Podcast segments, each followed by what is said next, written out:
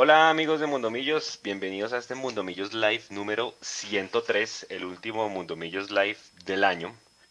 Después de un año con bastantes, bastantes cosas pues para, para millonarios, pero que cara al 2022 pues trae bastante incertidumbre. Pero bueno, aquí estamos cumpliéndole la cita como todos los jueves, previo a que se acabe este 2021, eh, con todos nuestros compañeros y con un invitado muy especial al cual pues le doy la bienvenida desde ya. Juan Carlos Contreras, Juan Carlos, bienvenido a este Mundo Millos Live, amigo de la casa y bueno, su balance así en cortas palabras de lo que fue este segundo semestre del 2021 para Millos. Feliz de estar acá, los veo mucho, he tenido que viajar mucho en este semestre y es el único programa que me repito oficialmente. Me encanta analizar, ver, ver cómo ustedes... Lo que me emociona mucho de este, de este programa es que están en todos lados, como lo dice.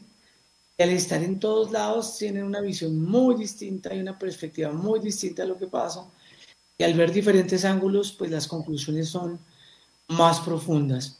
Y eso vamos a ver, a, a hablar acá con ustedes, a analizar los temas que se pongan y, vamos, a, vamos a ir mirando. Eh, pero primera, primera historia, a mí me parece que este Millonarios eh, fue el mejor equipo del torneo. Ya, y, y teniendo esa conclusión que dice Juan, Millonarios fue el mejor equipo del torneo, con las buenas noches, Jason. La pregunta cortita y al pie y a la yugular sin anestesia. Millonarios fracasó en este 2021 y pregunto todo el año, no solamente el segundo semestre. Don Juanse, buenas noches a Juan. Eh, un placer tenerlo por, estos, por este espacio, por estos micrófonos, a Mechu, a Nico y a los que están conectando. Eh, no hay que tenerle miedo a la palabra fracaso, ¿no? Yo creo que son más los fracasos que las personas acumulamos a lo largo de nuestras vidas que lo que realmente podemos llamar como éxitos o como triunfos, ¿no?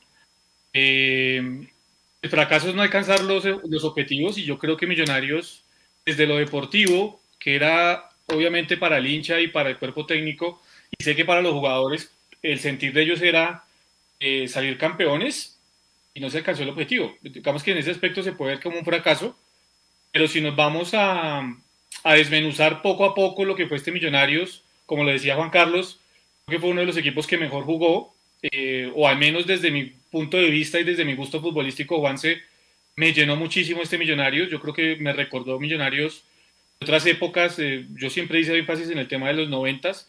Eh, creo que Gamero con muy poco hizo bastante. Creo que se consolidaron a varios, a varios jugadores. Entonces, por eso digo, si vamos a desmenuzar, creo que se avanzó en muchísimas cosas, pero en lo netamente deportivo sí evidentemente hay un fracaso de Millonarios. Hecho, con las buenas noches, eh, con las bajas de dos jugadores muy importantes, primero el que hace los goles y segundo el equilibrio del medio campo, el que ayudaba en esas transiciones de defensa-ataque. ¿Usted todavía cree que hay proceso? Millonarios. Yo, Juanse, buenas noches. Sí hay un proceso, sí hay un proceso. Lo que pasa es que el proceso está orientado única y exclusivamente a potenciar canteranos. Y eh, por ejemplo, Harrison Mojica es vecino mío, el, apartamento de Harrison Mojica está desocupado. Parece que Harrison Mojica no va a volver. Y aparentemente la razón es esa, que quieren es potenciar canteranos para el primer equipo. Entonces, si nos vemos por ese lado, sí, eh, es un proceso, es un proceso al cual hay que darle tiempo, pero al cual también hay que aportarle jugadores de experiencia, porque si usted manda 11 pelados a Río de Janeiro, nos van a romper. Hay que aportarle jugadores de experiencia. Yo defiendo el proceso, defiendo a Alberto Gamero, como lo dije. Eh, soy seguidor de Alberto Gamero. Quiero que se quede acá muchos años más. Alberto Gamero puede dejar una huella importantísima en este equipo. Soy un convencido de que los títulos, si esto se sigue manteniendo así, van a llegar.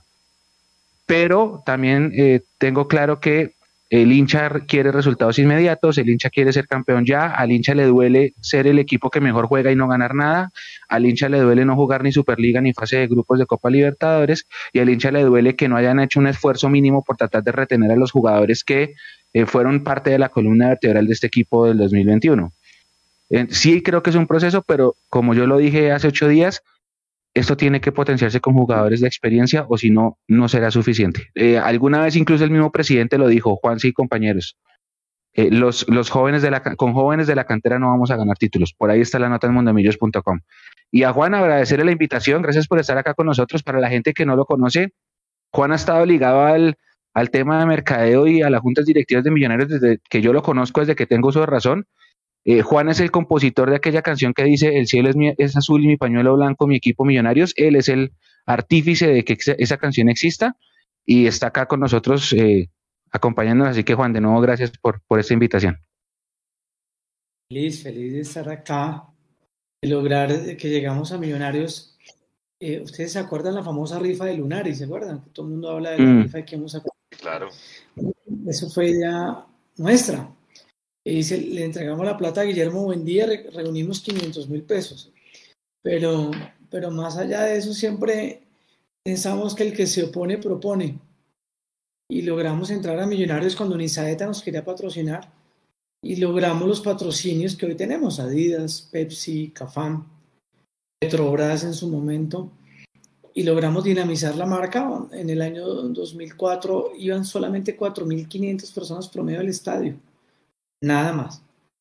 Y logramos crecer la marca por medio de muchas alianzas, muchas actividades con Pepsi, la boleta a mitad de precio, eh, el equipo entrenaba en los colegios y en los bazares armamos barras, creamos 74 barras nuevas de 200 personas para crecer la base de hinchas porque está comprobado que la gente va al estadio hasta cierta edad, ya después de que se casa y tiene un hijo le queda más complejo y en esos ciclos de vida Millonarios tuvo la oportunidad en esa época, todo el mundo odia a López, eh, pero en la época de Juan Carlos López se hizo todo lo que le acabo de decir se recuperó la marca, se volvieron a copas internacionales, estuvimos dos veces cerca a un título, y aprendimos cómo recuperar una marca y cómo lograr venderla a unos inversionistas, a los que tienen millonarios. En esa nueva etapa también tuve la oportunidad de estar y, en el transcurso del programa les cuento más, más anécdotas de, de millonarios, más allá de que corrí mi matrimonio una hora por un partido. Eh, porque me casaba a las 7 y el partido lo movieron de manera inaudita a las de, 7 a 6, ya no me acuerdo, y moví a toda la iglesia en Cartagena porque el, un, Gerardo Bedoya era mi padrino porque estaba expulsado. Entonces fuimos a ver el partido. Hay muchas cosas detrás de Millonarios y lo que ustedes hablan de fracaso y la historia, hay que verlo desde muchos ángulos. Eh, y fíjense que les pongo en contexto. Eh, estábamos hablando antes de, abrir el programa que hace un año estábamos jugando la Copa, la Copa Alterna de los, de los ocho.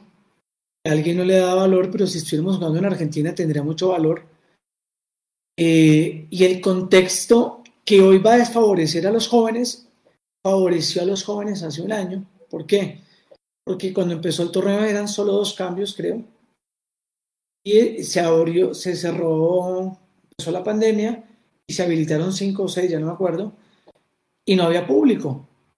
Eso originó que el impacto de debutar y que el impacto de poner jugadores menores, cuando se fueron el, el, el, el costarricense y, y, y, este, y Hansel, abrió la oportunidad de manera inaudita, porque en Millonarios, históricamente, poner a debutar un joven o un delantero es muy poco probable.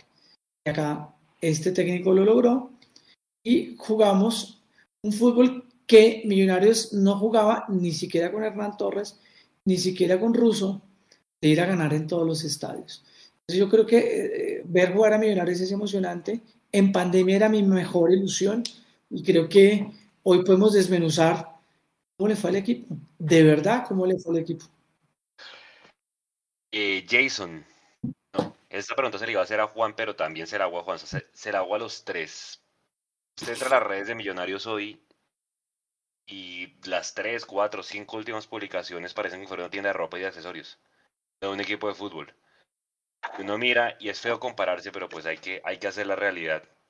El Tolima que ayer juega una final, hoy ya anuncia su nueve a Michael Rangel para la Copa Libertadores. Muchos dicen que va a salir un delantero, que posiblemente Juan Fernando Caicedo. Y bueno, ya ahorita pasaremos a la temporada de humo. Pero, ¿qué puede pasar por, por, por Millonarios Jason cuando uno va un año atrás? Y se acuerda que por esta época era el humo de Guarín, ¿no? Entonces que lo van a anunciar en Navidad. No, que lo van a anunciar antes de que se acabe el año. ¿Usted cree, ya sabiendo los directivos que vamos a hacer repesca, que se anuncie algún refuerzo, alguna contratación de aquí a la otra semana? Es que ya uno no sabe. Uno con el departamento de comunicaciones de Millonarios y con los directivos de Millonarios no sabe uno qué esperar, Juan. Porque pues nos sorprendieron con el tema de Montero, por ejemplo, y han hecho una que otra, como usted lo, yo creo que usted lo ponía en sus redes, es increíble que nosotros nos enteremos, más allá de que obviamente ya teníamos la información y demás, es increíble que nosotros nos enteremos que Felipe Vanguero, que fue campeón con Millonarios, era el único o uno de los pocos, digamos, que todavía eh, estaban en Millonarios de esa última estrella. Eh, Millonarios ni siquiera sea capaz de anunciar que se va del club, sino que tengamos que enterarnos que Felipe eh, Vanguero firma con el Once Caldas para saber que definitivamente ya está desvinculado del club. Eso uno. Dos, nos enteramos lo de Giraldo y lo de Uribe, pues sí, ya lo sabíamos y demás, pero ya como era algo tan, tan oficial a, bajas voces, pues lo mínimo era que nos, nos, enteráramos por medio de las redes oficiales del club. Eso no pasó, nos tuvimos que enterar por el Junior y así ha pasado siempre, Juan. Entonces, yo no sé si van a anunciar o no van a anunciar. La verdad, si uno se va a las palabras de Gustavo Serpa hace unos meses atrás o unos atrás en el programa de RCN en la jugada, ya dijo que el jugador top, el jugador franquicia que había contratado era Álvaro Montero y que a partir de eso no había nada más. Entonces, lo que se anuncie realmente va a ser algo muy seguramente del medio, eh, porque ni siquiera tenemos un scouting como el del Tolima para ir a traer, paraguayos buenos, sino que nos toca conformarnos con lo del medio. Y eh, a partir de eso miraremos cómo se va a conformar. Yo la verdad no espero noticias buenas, porque esas noticias buenas tendrán que haber llegado, compañeros, acompañando verdaderamente el proceso de Alberto Gamero. ¿Y cómo se, acompañaba el proceso de Alberto Gamero? Manteniendo los jugadores de jerarquía, manteniendo los jugadores que le habían dado un buen volumen de juego a Millonarios a lo largo de esta temporada y cara a lo que es la siguiente temporada. Y eso no sucedió. Entonces, la verdad, ilusionarme con algo bueno por parte de los directivos, no, no estoy, Juan. Mechu, ¿quién es más jodido de reemplazar? ¿Uribe o Giraldo? A hoy, ¿cómo está el mercado? A, bueno, el 24 comienza la liga, pero seguramente eh, habrá pretemporada antes y todo el tema. Eh, ¿Quién en su concepto es más jodido de reemplazar con las opciones que hay hoy, con topes salariales como los que tiene Uribe? Sí, para mí Uribe. De acuerdo. Tráete, uno, tráete 23 goles y, que, y págale lo mismo que le pagas al caballo Márquez. Búscalo. O un poquito menos, ¿no? No, no es muy complicado. Muy complicado. Ahora, entiendo, yo, yo, entiendo, perdóname Juan, yo entiendo, eh, hay una frustración en la gente, la gente es muy pasional y yo no le puedo quitar el componente pasional al, tema, ¿no? La gente está muy molesta con Fernando, lo han tratado de pesetero, de mercenario, pero muchas de esas personas que están diciendo eso están trabajando y si los llaman de otra empresa a ofrecerle tres veces el mismo sueldo por hacer lo mismo que hacen, se van a ir, porque finalmente él es un profesional del fútbol, él es un profesional de, una, de cualquier actividad. Entonces, mucha gente lo está criticando, yo en mi parte pues no tengo nada que reprocharle a Fernando. Fernando vino, bajó, sus pretensiones, hizo 23 goles y pues le ofrecieron más plata, se va, él es un profesional, tiene que darle de comer a su familia. Eh, aquí no se puede vivir del amor, como dice Calamaro, pero vaya consiga 23 goles por el mismo salario. Eso sí va a ser complicado. Entramos al tema y bueno, saquemos ese tema de una vez porque es el que todo el mundo quiere opinar y todo el mundo, mejor dicho, la semana. Y bueno, Juan, ahí, arranco por usted. Porque yo siento que hay dos vertientes del tema es decir, obviamente mucha gente se queda con lo que pasó en cuadrangulares y pues los números no mienten. Se va el balance que pusimos en Mundo Millos, ocho opciones desperdiciadas, pero claras, y seguramente más de la mitad fueron en, ahorita en cuadrangulares. Pero entonces ahí, claro, está la, está la vertiente que dice, gracias, te bajaste el sueldo, te bajaste tus pretensiones, dijiste que querías volver a Millonarios, querías ser campeón, no lo lograste, listo, está ese grupo. Pero entonces está el otro extremo, ¿no? Usted sabe que conoce la hinchada de Millonarios porque pues todo este tema de mercadeo y usted sabe cómo piensa, que es muy pasional y demás. Pues está el otro grupo que dice es que Millonarios rescató a Fernando Uribe en enero del 2021 cuando ningún equipo lo quería. ¿Cuál es su opinión al respecto, Juan? Y si está de acuerdo con Mechu que Uribe, que Uribe es más difícil de reemplazar que Giraldo. Pero yo les voy a decir dos cosas. Una, básicamente, cuando uno arma un equipo y Mechu, que ha tenido conversaciones conmigo de, que tenemos una, una agenda paralela con, con, la, con la presidencia de Millonarios. Cuando nosotros armamos el equipo antes y hemos podido ayudar a Millonarios a asesorar, uno llega a los octavos con 23 o 24 goles. Entonces, esa es la meta, uno tiene que armar 24 goles. Y para llegar a las finales uno tiene que tener 32 o 34 goles, a la final. ¿Y qué es lo que pasó? Llegamos a 40 goles o no. Creo que llegamos a 24, 25 para los octavos.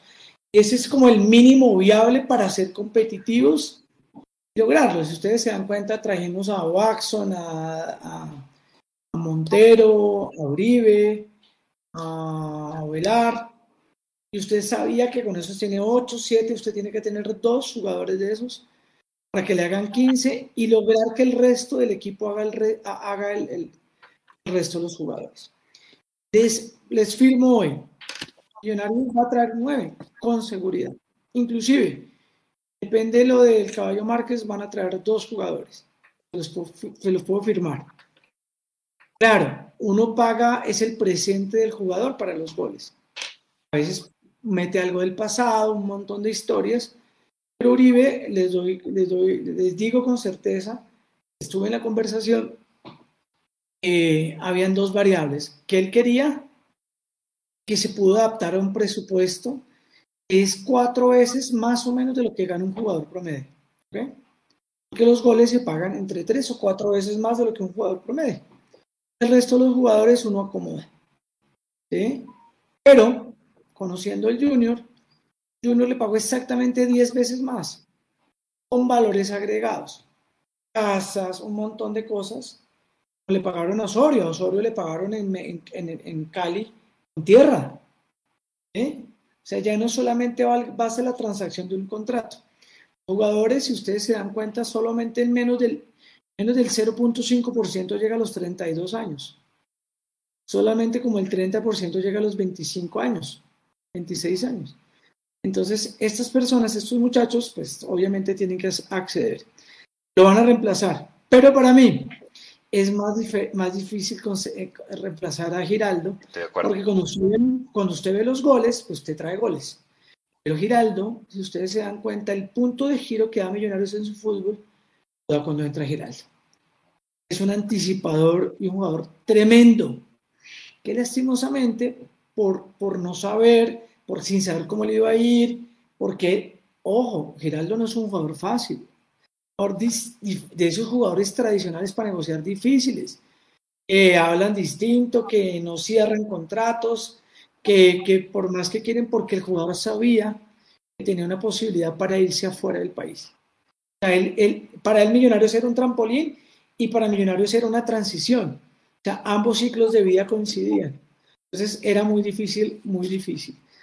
Eh, pero Millonarios ha demostrado, fíjense, con, a mí me, yo estoy feliz con una cosa, eh, que para mí eh, Hader demostró a sus 21 años que puede estar a la altura de jugar en Millonarios. No digo que va a ser el goleador, digo que puede estar a la altura.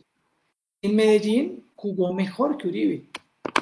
Si ustedes se acuerdan, la última jugada contra Petrolera fue contra Petrolera, el penúltimo partido antes de la final, ¿contra quién fue? Él, él hizo un cierre, él hizo un cierre en el minuto 91. Él salvó, el, salvó el arco. Bueno, no me acuerdo. En el penúltimo partido. con, con Alianza. Alianza.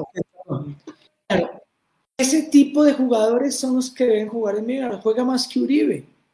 Porque eh, transporta la bola, defiende, cabecea, es pivot es un excelente pivot. Yo creo que ese es el estilo de jugadores que tienen que venir a Millonarios. Dinámicos, rápidos. Les cuento una, una infidencia. Calacho lo ofrecieron, nos ofreció. Calacho es tremendo líder, pero ya no corre igual. Millonarios es un equipo que corre mucho. Entonces, esos son los criterios para armar el equipo. Eh, fíjense que el, mayor refuerzo de Millonarios este año fue Román y, Giraldo. Bueno, y Uribe, por supuesto. Pero, pero ahí usted armó el equipo y perdóneme, cierro la interpretación. Hay dos grandes revelaciones en los extremos. Son Asprilla, Gómez. Les falta un año. Pero hay con qué? Lo que decía Mechu, hay que traer dos McAllister, uno arriba y uno, y un defensa central tremendo para lograr, porque ya tenemos arquero. Ya el primer refuerzo que necesitamos lo tenemos. Y ahí voy a eh, Jason darle la palabra Nico, póngase la foto que le mandé, pues porque es inevitable. Y una vez también sacar el tema del, del, del arquero. Uno mira la foto del Cali, eh, Dudamel con su cuerpo técnico. Yo personalmente me he hecho, yo no sabía que Juvenal estaba en el Cali. Pero él, trabajó con él en la Universidad de Chile. Él trabajó con él en la Universidad de Chile, Juanse. A partir de ahí hicieron feeling y pues, lo trajo al, lo trajo al, al, cuerpo técnico de ellos en este, en este momento. Y Juvenal, pues obviamente era el, era el entrenador de arqueros cuando estaba Iconis. Y uno ve el desempeño de este Guillermo Amores en el Cali y ayer creo que sacó dos pelotas de gol. Le sacó una media distancia a Cataño. Y, el nivel, porque claro, a, a Amores también lo cuestionaron mucho en el Cali y el remate con el que terminó fue muy bueno. Eh, yo creo que es uno de los errores más grandes, yo creo que la era azul y blanco haber, haber dejado ir a este, este entrenador de arqueros. Eh, y bueno, quería preguntarle a Jason pues su balance al respecto, sobre todo, quién debe ser el segundo arquero o si Millonarios debe traer otro, otro arquero. Yo a esas alturas no creo, pero ¿quién debería ser el segundo arquero de, de, después de Montero? Yo, yo, yo Primero, Juanse, eh, tengo que decir que el, el, caso de Amores es muy parecido al caso de Nicolás Vicones en el 2017.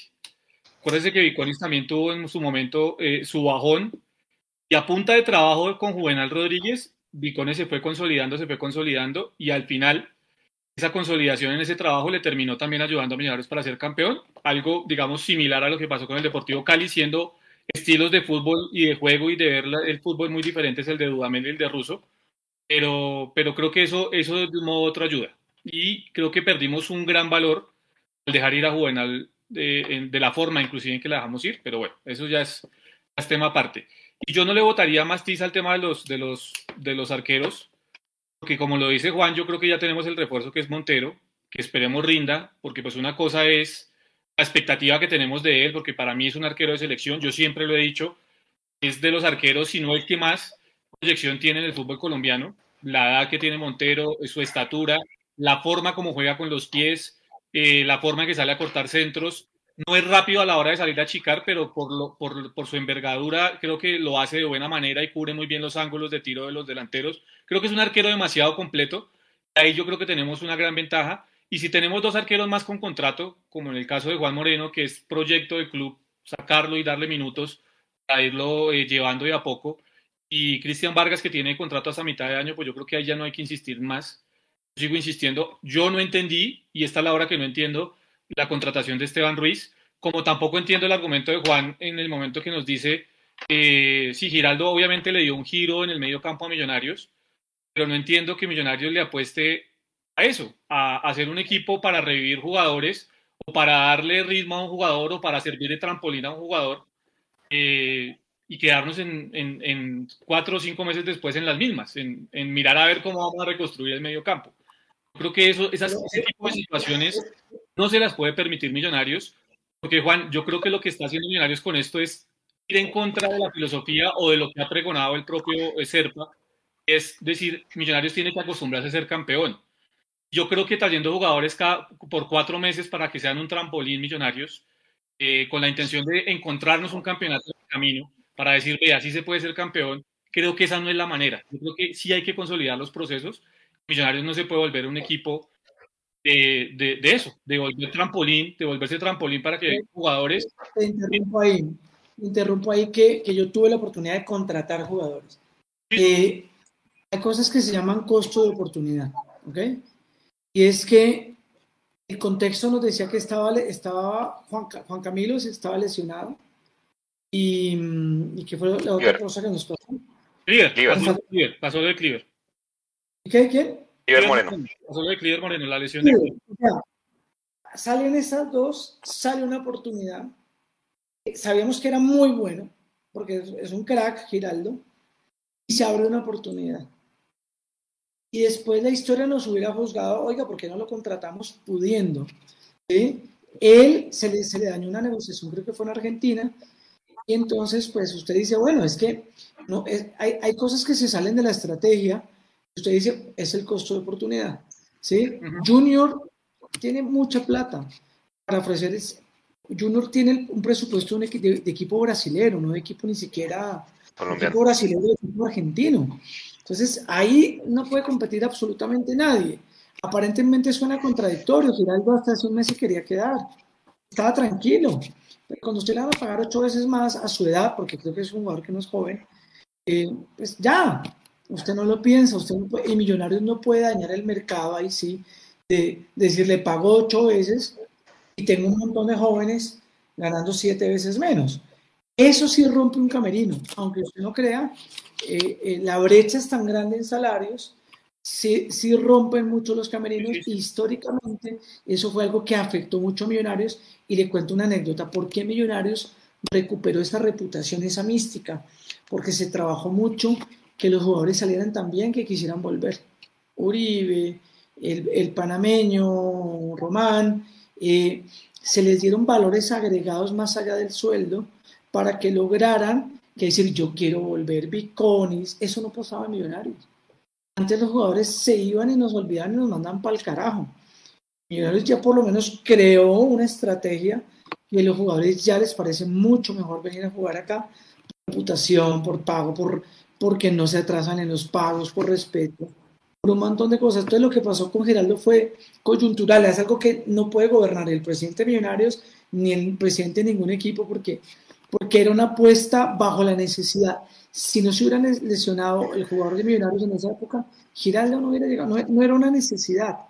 Entonces, él, él, cubre ese puesto y resuelve un problema y Millonarios cogió mucha fuerza. Pero, pero le, le digo, eh, este jugador le da tanta fuerza que se volvió el cuarto pase golos. Me encantan las estadísticas de ustedes porque hacen, ustedes hacen una cosa maravillosa que es el real time de las estadísticas. Y eso elimina la subjetividad. La subjetividad se elimina con datos reales y con argumentos y con, no con adjetivos, sino con datos. Entonces, esas son las coyunturas de las decisiones de las compañías. ¿sí? Y, le digo, eh, le, cuento a Vanguero que lo acaba de averiguar lo que usted dijo. Eh, Vanguero estaba tan desesperado por irse que se fue. No es que lo hayan tenido que anunciar, él ya se quería ir. No, pero el club sí lo tiene que anunciar, Juan. O sea, Claro, pero es que si él se va primero y No, pero Juan, digamos, eh, eh, a, lo que, a lo que se refiere Jason es que, por ejemplo, Santa Fe, Santa Fe sacó un comunicado en el que decía a, la, opinión pública, los siguientes jugadores no continúan con nuestro equipo. Pim, pim, pim, pim, pim, pim. Y eso es algo que la gente espera, espera que se, que se comunique por su propio club, ¿sí? Y que de pronto tiene, tiene de pronto a la gente muy, muy brava porque la gente está esperando una comunicación si él hubiera hecho la, es que, a ver, aquí entiendan algo también. Y es ah, que el jugador es como si alguno de los cuatro está acá y está desesperado por irse, pero hasta que Mechu diga, lo va a oficializar, yo, yo, yo ya me quiero ir para Caracol, ¿sí? Porque ustedes tienen la audiencia para poder ser un Caracol, les quiero contar. Entonces, usted, me voy y me, y me fui. Me fui y no dije nada. Entonces ya la culpa no es de la no es de Mundo Millos, es de la persona que se quiere ir era obvio, nosotros sabemos que Vanguero se iba a ir.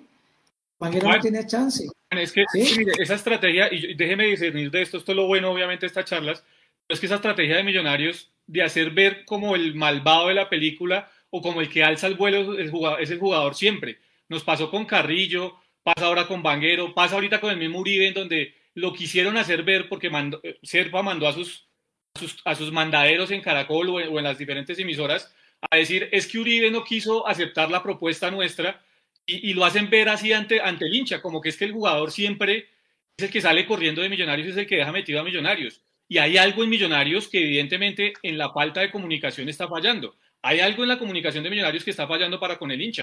O pregúntele a cualquier hincha. el hincha no está contento con la comunicación. Porque el área de comunicaciones transmite algo que, las, que, que la Junta dice transmita como esas cosas tan serias, ¿sí? Entonces, Uribe, y le digo de Uribe, a Uribe le ofrecieron, se ganaba cuatro veces más que el resto, le ofrecieron seis veces más que el resto.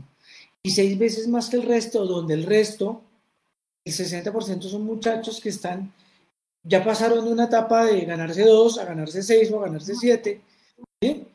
Y, después, y este muchacho se puede ganar 80 o 90 o 100, y es fuerte, es fuerte, o sea, eso lo jodido de manejar esta nueva estrategia de millonarios, que va a ser más difícil, y pongo un tema importante, porque vuelven los tres cambios.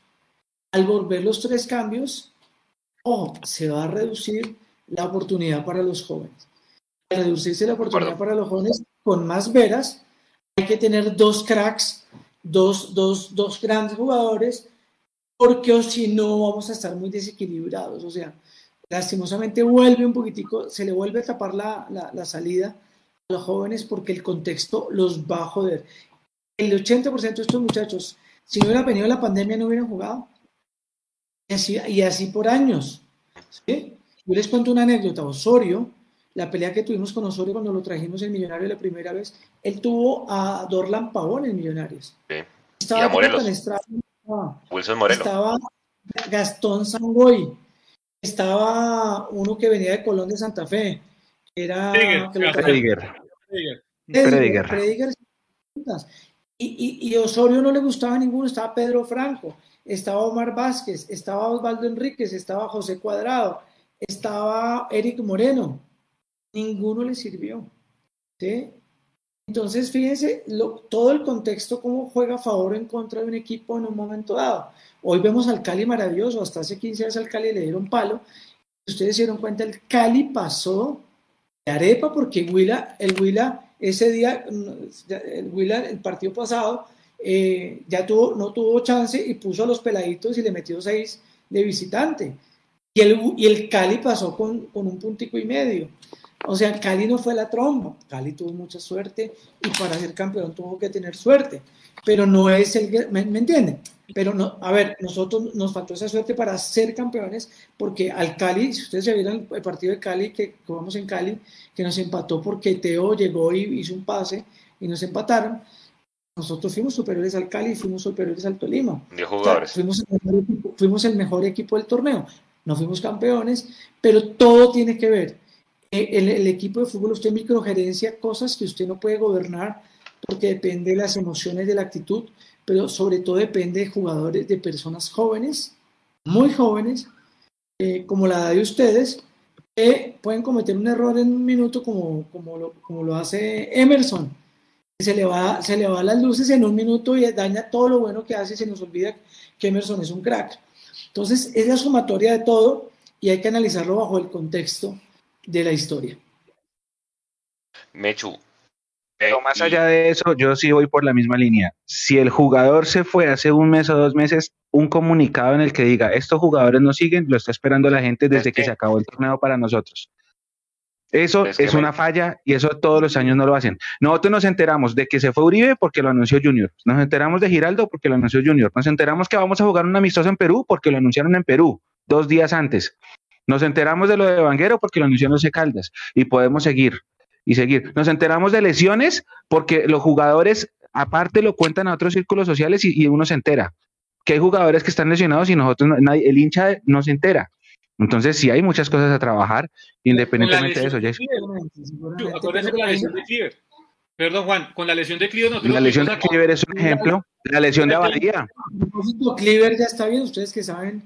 Sí, ya, ya, está en el tema de recuperación, pero con la lesión de Cleaver nos tuvimos que enterar nosotros porque él en un live nos dijo que estaba lesionado y que lo iban a operar, porque Millonarios ni siquiera había sido capaz, 15 días después de la lesión de Cleaver, de comunicar que lo iban a operar. Son vainas. Me comprometo, me comprometo ante ustedes a, hablar el tema, ya que estamos haciendo un proyecto para conseguir unos patrocinios y unas cosas, eh, me comprometo a, decirles, a decirles eso porque tienen razón.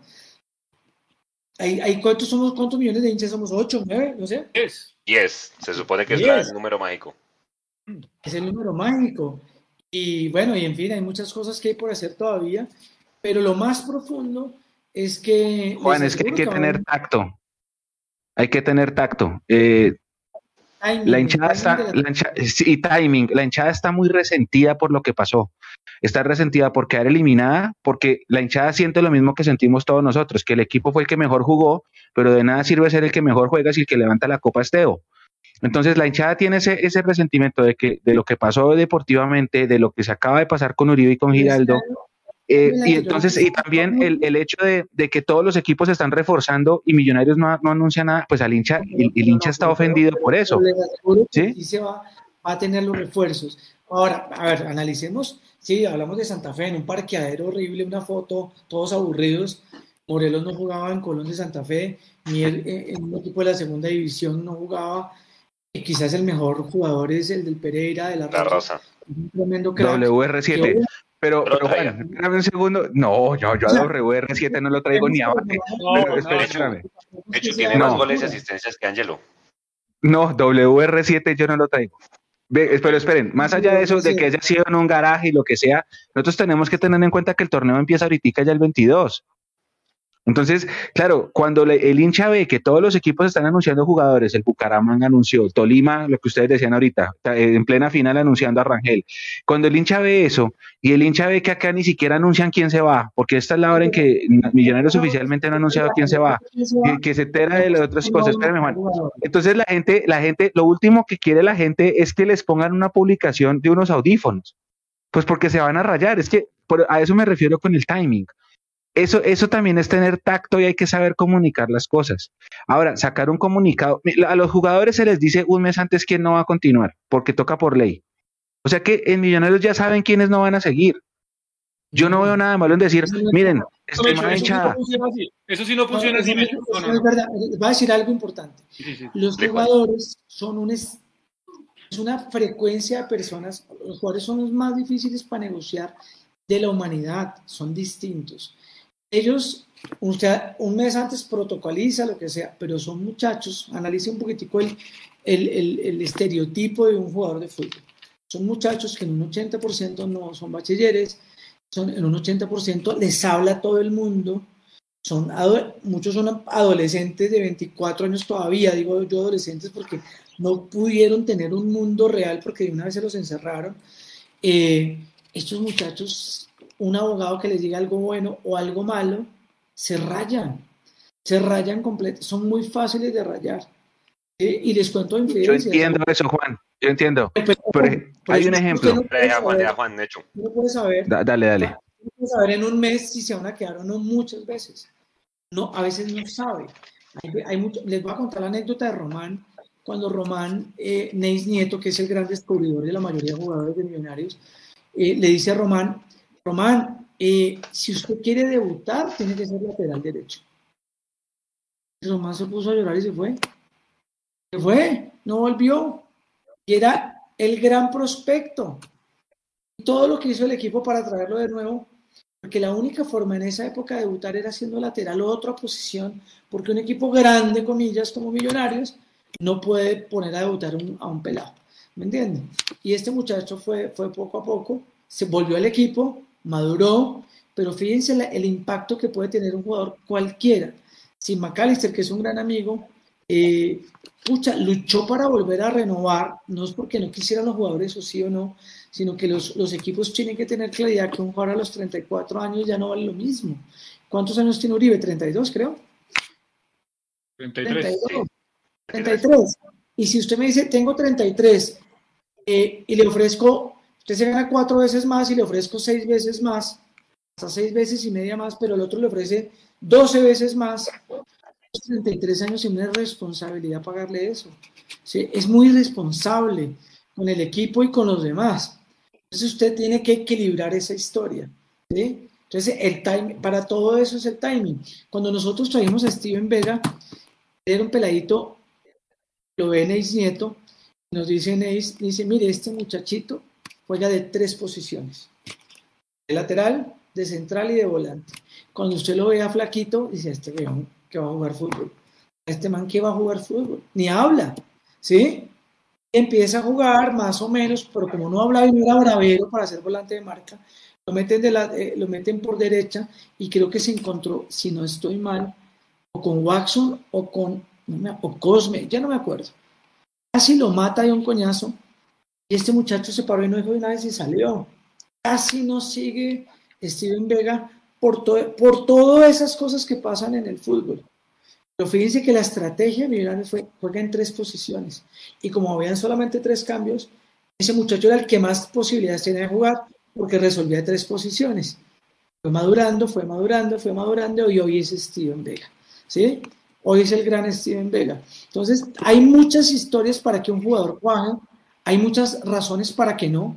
dice Juan Moreno, Juan Moreno se la creyó muy rápido desde mi, desde mi punto de vista y empezó a armar mucho bochinche y mucha historia y, con dos embarradas, ¡wow! Le puede cambiar la vida a una persona, pero a un jugador de fútbol en un segundo y no vuelve a jugar.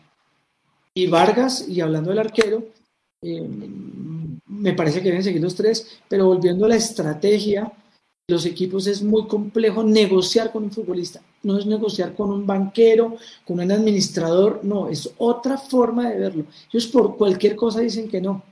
Cuando dicen que no, y el asesor le dice que no, y el asesor es otra persona, a veces, muchas veces sin educación, dígale usted que sí. Es muy difícil. Y sobre todo si son jugadores de cierto biotipo, los del Pacífico son más difíciles de negociar. Estos muchachos son. Yo tengo una anécdota que se los voy a contar rápidamente. ¿Se acuerdan de Efraín Cortés? Claro. Sí. Efraín Cortés lo trae, lo trae Juan Carlos Osorio porque era muy rápido y porque era zurdo. Ese fue el criterio. En una época no había plata para pagarle la prima navideña, ¿ok? No había plata.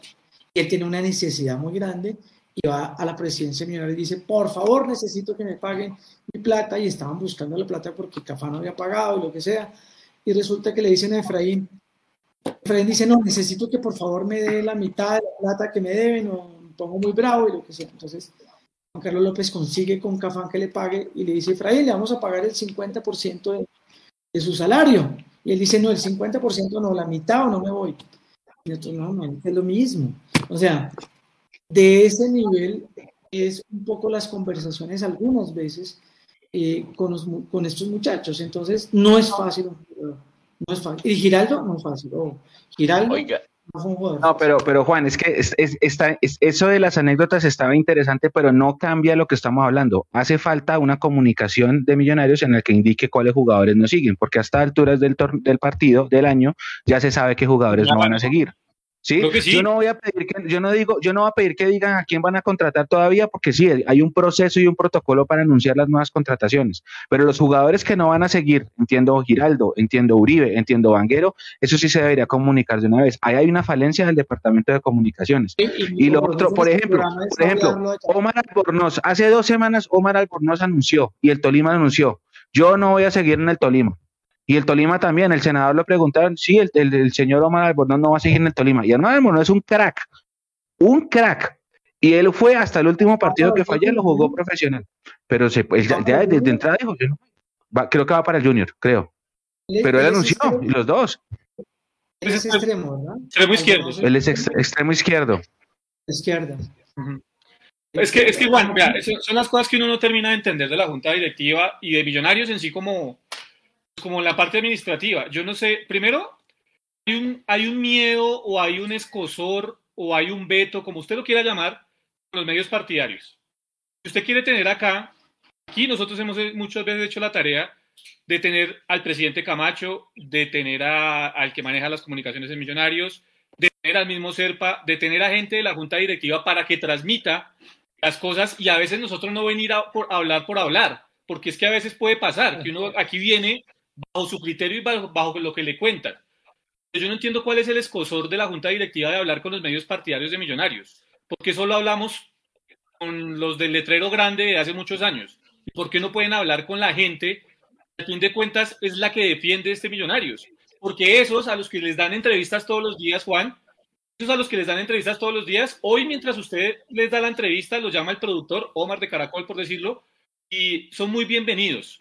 Pero esos, de aquí a mañana, cuando Millonarios está mal, no son los primeros que salen a sacar pecho por Millonarios y a decir vamos todos de la mano para que Millonarios vaya arriba, sino que simplemente dicen Millonarios está en la olla y Millonarios está a punto de desaparecer, como lo dijeron muchas veces durante muchos titulares. ¿Cuál es el escosor de la junta directiva? Y eso sería muy bueno saberlo para con los medios partidarios de Millonarios, por ejemplo. Yo creo que esa brecha se ha cerrado y yo creo que, como, dicen, eh, como decía un presidente de una compañía que eh, resultados y trabajo mata cara bonita. Eh, para mí ustedes son fantásticos porque están en todos lados. Entonces yo creo que cada vez están ganando un espacio tarde o temprano, más allá de que les pase el directivo de turno o no, ustedes van a seguir creciendo. Y al seguir creciendo, pues van a ganarse su espacio. Lo que pasa es que me imagino que ustedes tienen sus profesiones aparte y yo no sé cómo me hecho así para, para gastarse toda esa plata para ir a viajar por todo el país, pero, pero, a mí me emociona y por eso los sigo, porque, porque yo soy enfermo también por millonarios. Yo voy a misa y escucho misa y partido y, y, y, lo, y, lo, y lo que ocurre es que, es que las cosas se van dando orgánicamente, pero estoy seguro que, que va, a haber una, va a haber un puente y va a haber algo. Seguramente, seguramente eh, han pasado algo que no les gustó, eso es como en todo lado, como en todo lado. De hecho, esta junta habla poco, esta junta habla muy pocas veces, al mes habla una vez, o máximo dos, yo no creo que hablen más de una vez. Y, no sé si sea por estrategia, no sé, ustedes saben que los, dueños de, los dueños del equipo no son la junta, son, son gente de, afuera. Entonces, no, no lo sé, pero yo creo que hay que concentrarnos sobre todo más eh, en mirar, en mirar eh, qué le hace falta al equipo, que creo que son dos grandes delanteros. Yo no sé, yo no, yo no tengo claridad, yo sé que querían dejar al caballo Márquez, y a mí me parece un jugador muy aguerrido, pero no, no es tan bueno. Eh, pero esa clase de jugadores que celebren o rabiar un gol, como lo celebra este muchacho, me parece que es que es que había el torneo pasado fue muy importante. Ah. Con dos jugadores, con dos jugadores arriba, dos nueves, o uno nueve, o un nueve, yo, sé, yo estoy seguro que van a traer uno local y estoy seguro que están intentando traer uno de afuera bueno eh, que pueda venir. Hay, muchos, hay muchas opciones, pero pues yo sé que el hermetismo es clave para que no se dañen los negocios, porque los negocios sí se dañan por, por, por filtrarlos. Entonces, esa es, esa es una historia. Yo, no sé, yo creo que se van a gastar la plata en los dos nueves, van a dejar así los volantes de marca. Ojalá, Ojalá. Nico, hay una foto que le pasé. Eh, la foto. Primero, eh, quiero aquí agradecerle a Carlos Fernando Moreno que hace un super chat. Y nos dice, gracias, A, gracias a, estas, a estas entrevistas, llegó Gamero y Uribe, deberían entrevistar a Paolo Guerrero Moreno Martins. Gracias por ser la voz del hincha. gracias a, a, Carlos Fernando por, por el aporte. Y listo, continúen. Ahora sí, Nico, la foto para, para hacerle la pregunta al Mecho. Hombre, la gente de la gente de, de Transfer Market eh, publica esta foto y es títulos ligueros del siglo XXI. Cuando uno mira esto, a mí lo que más me sorprendió no, pues no fue lo de Nacional, pues porque ya todos lo conocemos, es el América. La América con todo y que estuvo cinco años en la B, es el segundo equipo que más ha ganado títulos en el siglo XXI no se va abajo, dice Millonarios solamente dos títulos. Mira el tema del plan quinquenal. ¿América incluye la, el ascenso de la B? ¿De la B o qué? No. Eh, no, tiene los dos de 2002, eh, tiene uno en el 2008. Ah, 2001, 2001, ah, el del 2000 también me imagino que lo cuentan. 2000, 2001, 2002. 2002 fue solo uno, perdón. 2002, 2008 los dos de ahora. Eh, y los dos de ahora. Y los dos de ahorita. Ahí están. Ahí están, sí, señor. Ahí están, sí, sí, sí, sí, sí. Eh, entonces uno mira esto, pues, y, nosotros que hemos sido muy insistentes con, con el plan quinquenal, porque el plan quinquenal se cumplen los objetivos, ¿sí? Pero deportivamente, por eso yo le preguntaba a Jason, fracasó y pues para mí también fracasa en, en ese tema de, de, no conseguir los resultados deportivos. Pero Mechu, cuando uno mira esto y mira el plan quinquenal, y me acuerdo mucho de una opinión de Pablo César Cortés, que nos sigue mucho también acá. Dice, la empresa va bien, sin títulos, pero va bien. Y yo, y yo no sé si los títulos me he hecho por lo menos de aquí a cinco años estén en la órbita y en el radar de, los directivos de Millonarios.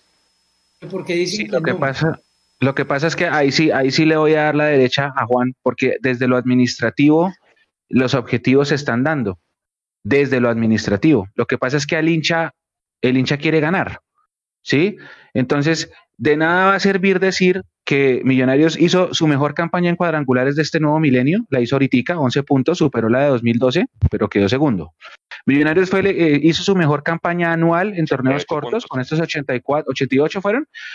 nadie, nunca habíamos hecho tantos puntos en un año, pero no sirvió de nada. Pues vamos a ir a una fase de grupos, pero no, no, no fuimos campeones. Entonces, como que siempre falta, fase previa, perdón, sí, falta redondear. Eh, porque sí, y, de hecho en mundomillos.com habrá una nota en estos días, eh, antes de cerrar el año, como con los balances estadísticos, porque hay números bastante interesantes, pero al hincha al final lo que va a decir es, a mí no me importa nada de eso, yo llevo cuatro años sin ser campeón y ya fue campeón América dos veces y Santa Fe levantó una copa este año y Nacional levantó una copa este año y nosotros muy bonito, muy lírico el juego, pero no ganamos nada. Y muy por esa onda está el hincha con su componente pasional, pero desde la parte administrativa los objetivos creo que sí se van dando. Hay cosas por mejorar, pero, pero desde lo administrativo pues va acorde al plan, Juan. Pero ahí, ahí, donde ustedes, ahí sí les digo que por supuesto hablan como hinchas, eh, que, que, hay que hablar como hinchas, por supuesto, pero, pero es que los directivos no dicen, no, no queremos ser campeones. Eh, eh estuvimos a punto con Pinto, es que lo de Pinto, a mí me parece que cada vez que me acuerdo me, me, me emberraco, porque yo fui al partido de Santa Marta este man, Pinto es el que saca a, saca a quién fue a, Pérez y a Marrugo, faltando 15 minutos pudiendo ganar y por eso Marrugo se agarra con él y le dice, porque pues se lo doy de, fe, de testigo, de que Marrugo le dije, ¿para qué me sacas si vamos a poder ganar? Entonces, lastimosamente, han pasado cosas que no gobiernan los directivos. Nosotros tenemos ese campeonato ese campeonato listo, eh, porque en el equipo del primer semestre de Pinto era un, equipazo, el segundo ya no, porque pues, se desbarató y, bueno, y, la gente se cansó de Pinto, porque lo de Pinto le pasa lo del pecoso, cogen el equipo y lo mueven, pero después cansan a, cansan a todo el mundo. Entonces, casi con, casi con Pinto, si el casi no vale, los millonarios tiene recuperó su estirpe de equipo grande de ir a ganar a todo lado. Y cuando esto pasa con un técnico como Gamero, eventualmente como Pinto, se siente distinto y van a llegar los resultados más rápido, más rápido que si sigue la misma estrategia, que no. Sería, estaremos horribles que, que no hubiéramos pasado de octavos y hubiéramos tenido tres puntos como nacional o lo que sea, ahí sí mátenos, pero jugamos bien, estamos cerquita.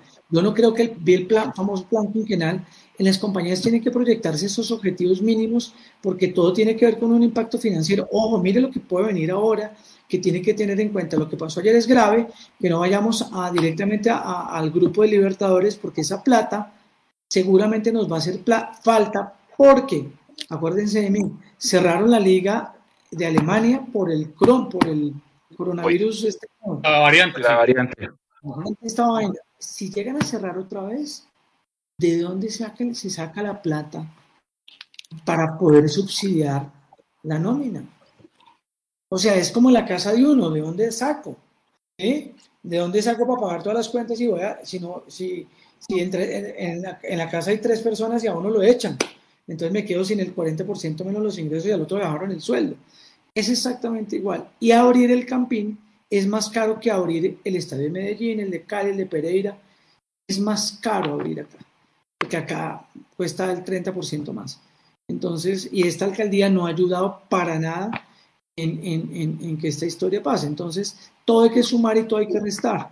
Las instalaciones que tienen millonarios, pues valen una plata, o sea, todo vale mucho más. Ah, el senador Camargo, pues es el único dueño, compró una tierra muy barata y, y además que él por, por temporada se pone, a él no le da pena si no va o no, y se pone 5, 7, 8 millones de dólares y pues muerto la red hace con lo que quiera.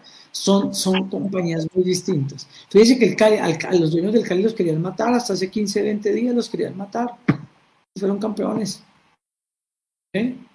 Bueno, fueron campeones. Entonces, pero, pero Juan, ahí está la respuesta. Si los directivos de Millonarios quieren tener una buena relación con el hincha de Millonarios, hagan campeones seguidamente. Hagan lo posible. es que, ¿usted cree que, pero, ¿tú crees que es porque no quieren?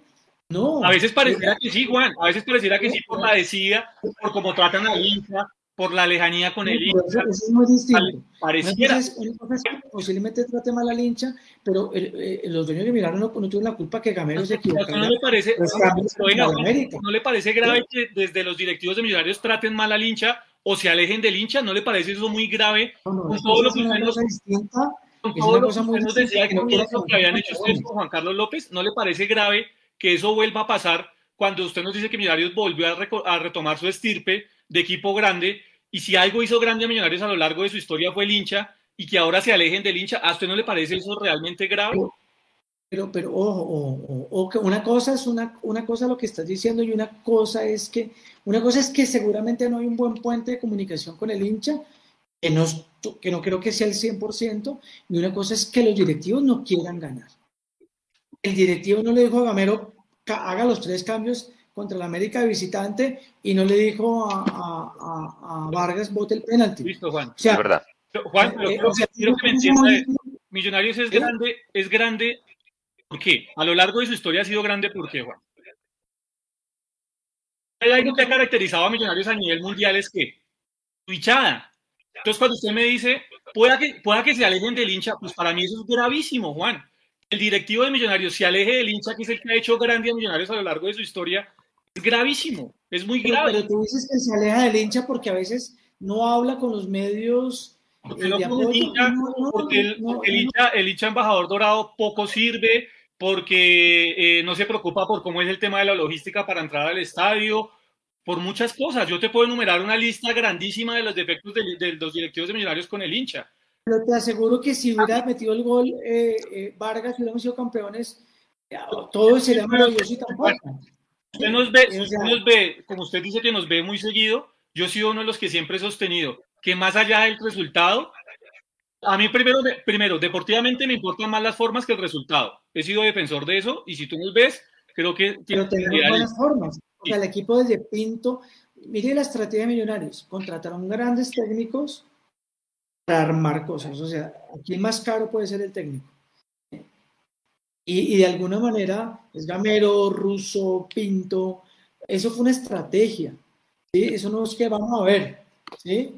Yo me acuerdo que en la época de Prince, que cuando se trabajó Juan Carlos Osorio, yo tuve la oportunidad de traerlo de Estados de Londres a él, a Millonarios, dijimos, ya, es que era el Pecoso Quintabani o, o el Pecoso Quintabani Prince, es que no había más, ¿sí? Entonces se cambia una forma y, y todo en la vida es estrategia en esa época que usted dice que lo de López, que es un mito, que todo fue malo, un mito, porque en esa época pasamos de 5.000 a 22.000 hinchas. Solamente íbamos 5.000 al estadio, el estadio le cabían 43.000 o 48.000, íbamos 5.000 no más. No volvió nada del estadio porque era la época de, de, que no, había, no pasaba nada, los equipos que ustedes muestran los videos que son fantásticos, yo me los veo en todos los aviones, me repito los goles viejos. Eh, eh, usted dice, habían unos buenos jugadores, pero no había estrategia. Hoy hay estrategia. Y esta estrategia va a dar resultados. Una cosa es que no esté haciendo bien el trabajo de, relacionamiento, que tampoco creo que es tan grave. Les duele porque ustedes están viviéndolo día a día, pero estamos más cerca de ser campeones, estamos jugando bien y creo que, eh, espero que, siga la continuidad y, y se trabaje, pero vienen cosas en contra. Una es que si se cierran los estadios no va a haber tanta plata y dos, que al no pasar a, a la Libertadores esos 3 millones de dólares, la diferencia es toda. Y cambia la decisión y cambia todo lo que va a pasar y se los aseguro que va a cambiar. ¿sí?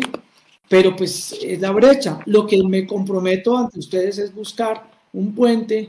Yo no es que me la pase metido en millonarios ni nada de esas cosas, pero sí ayudo con muchas cosas, sigo ayudando a millonarios en muchas cosas, porque, porque, porque así como Mechu, que lo veo en todo lado, el que se pone, propone, pero Millonarios es un equipo, es un equipo que, que sí ha avanzado, mucho, ha avanzado mucho, ha avanzado en sus formas, en su estrategia, quizás hay cosas, hay falencias, pero, pero el producto cada vez es más competitivo y les aseguro, que como decíamos que en la época de López nada pasó, no, se les dio prioridad a los campeones de la primera C, que fueron la base de la estrella, la estrella 14. Vázquez, Pedro Franco, Osvaldo Enríquez, que era Eric Moreno, eh, fueron la base. Y sí pasó. Después, de los campeones de John Mario Ramírez y su época del 95, que leí lo que ustedes escribieron esta semana, estos jugadores se acordarán de mí. Sí, van a llegar a, cumplir, se nos da con un par de jugadores buenos, si son campeones se dispara millonarios. Y hace, hace seis meses me dijo me hecho que grabara algo para ustedes. Yo dije, van se, va, se va a destapar Chicho Arango y lo van a vender. Y era obvio, cómo lo vendieron. Entonces, esta es la dinámica del fútbol, pero una cosa es que sí, hay que mejorar el relacionamiento, una cosa es que el producto y los, y los directivos si quieren quedar campeones, por supuesto que sí, porque de eso se trata. Mechu, hay otra foto y, es también como, contrapregunta para lo que dice Juan. El colega Juan Lancheros hoy sacó una infografía muy buena, que es que a Dudamel, antes de que eligieran la nueva Junta del Cali, Dudamel le dijeron, si usted no pasa a las 8 lo votamos, si usted, si usted no gana la Copa Colombia, lo echamos. Entonces hoy muestran a Dudamel, que Dudamel en tres meses, Juan, tres meses y 14 días, 105 días, saca campeón al Deportivo Cali. Yo sé que Dudamel puso su granito de arena, para mí es más Teo. Yo creo que Teo potenció este equipo de una forma impresionante. Pero usted mira a los otros técnicos y, saca un promedio y no se necesita de un año. O sea, hay técnicos que con seis meses, Juan Cruz Real con el América, Guimaraes con el América, cinco meses y seis días, eh, Gamero con el Tolima en el 2018, cinco meses y ocho días, Costas en el 2016 con Santa Fe. Son procesos muy cortos. Es decir, yo sé que vamos construyendo un camino eh, estamos trayendo, formando jugadores, pero yo creo que lo que le falta a la directiva es traer esos jugadores porque usted mira esos equipos, esos planteles esos técnicos y siempre han tenido uno o dos, pero jugadores de jerarquía que potencian a estos jugadores. ¿No cree usted que toque, sobre todo con Copa Libertadores, eh, con un equipo que Fluminense vale 3.7 veces más que nosotros en nómina? Eh, toque arropar a esos jugadores, porque no solamente es de técnico y la irregularidad del fútbol colombiano se ve reflejada en esa infografía que muestra Esteban el día de hoy, Mechu. Entonces es como una mezcla de todo, ¿no? Si bien vamos en un proceso, creo que hay que meterle también experiencia y, a eso es que me toca eh, meterle la, mano al bolsillo. O sea, que yo, yo... Dale, dale, Mechu. Eh, sí, hay que meterle experiencia, hay que meterle experiencia. Es que en Millonarios también saben que hay que meter la experiencia. El, presidente lo dice en una entrevista, es que acá la estoy buscando.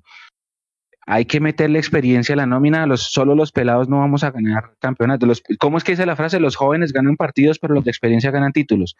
Y eso es cierto, eso es cierto. Y por eso yo entiendo, hay un montón de pesimismo en la hinchada cuando anunciaron lo de Fluminense, porque en este momento la nómina está muy liviana con respecto a lo que terminó el año y con razón.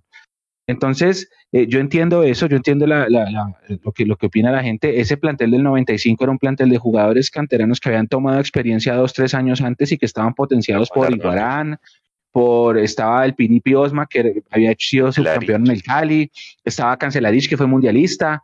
Entonces, eh, era una combinación de la Edison Domínguez, venía también de tener experiencia en el Junior.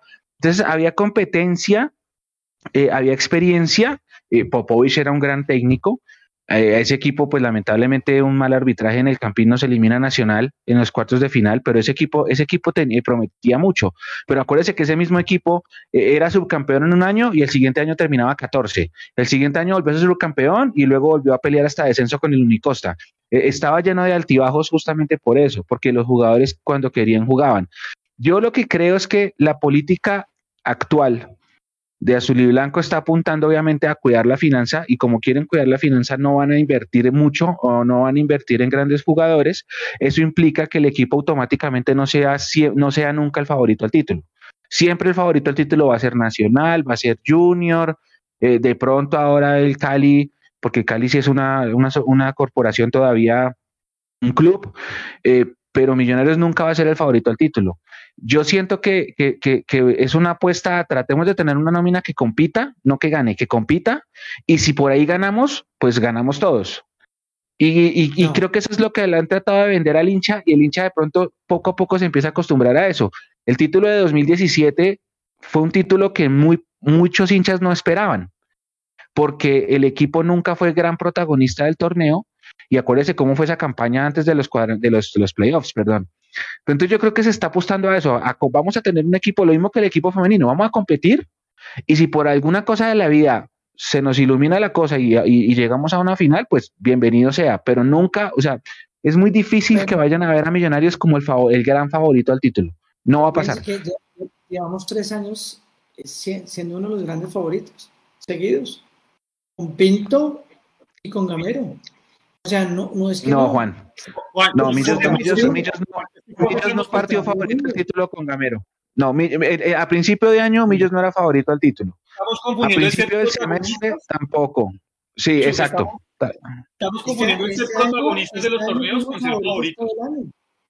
Este año fuimos favoritos todo el año. Todo el año. No, Millos no fue no, Millos cuando empezó el torneo no era favorito. Millos, Millos vino, vino afianzándose conforme pasaron los partidos y entrando a los cuadrangulares ya la gente dijo, oiga, sí, cuando le dio ese golpe de autoridad nacional. Porque Millos le ganaba, ganaba partidos, pero no convencía, y como que el partido con Nacional sí.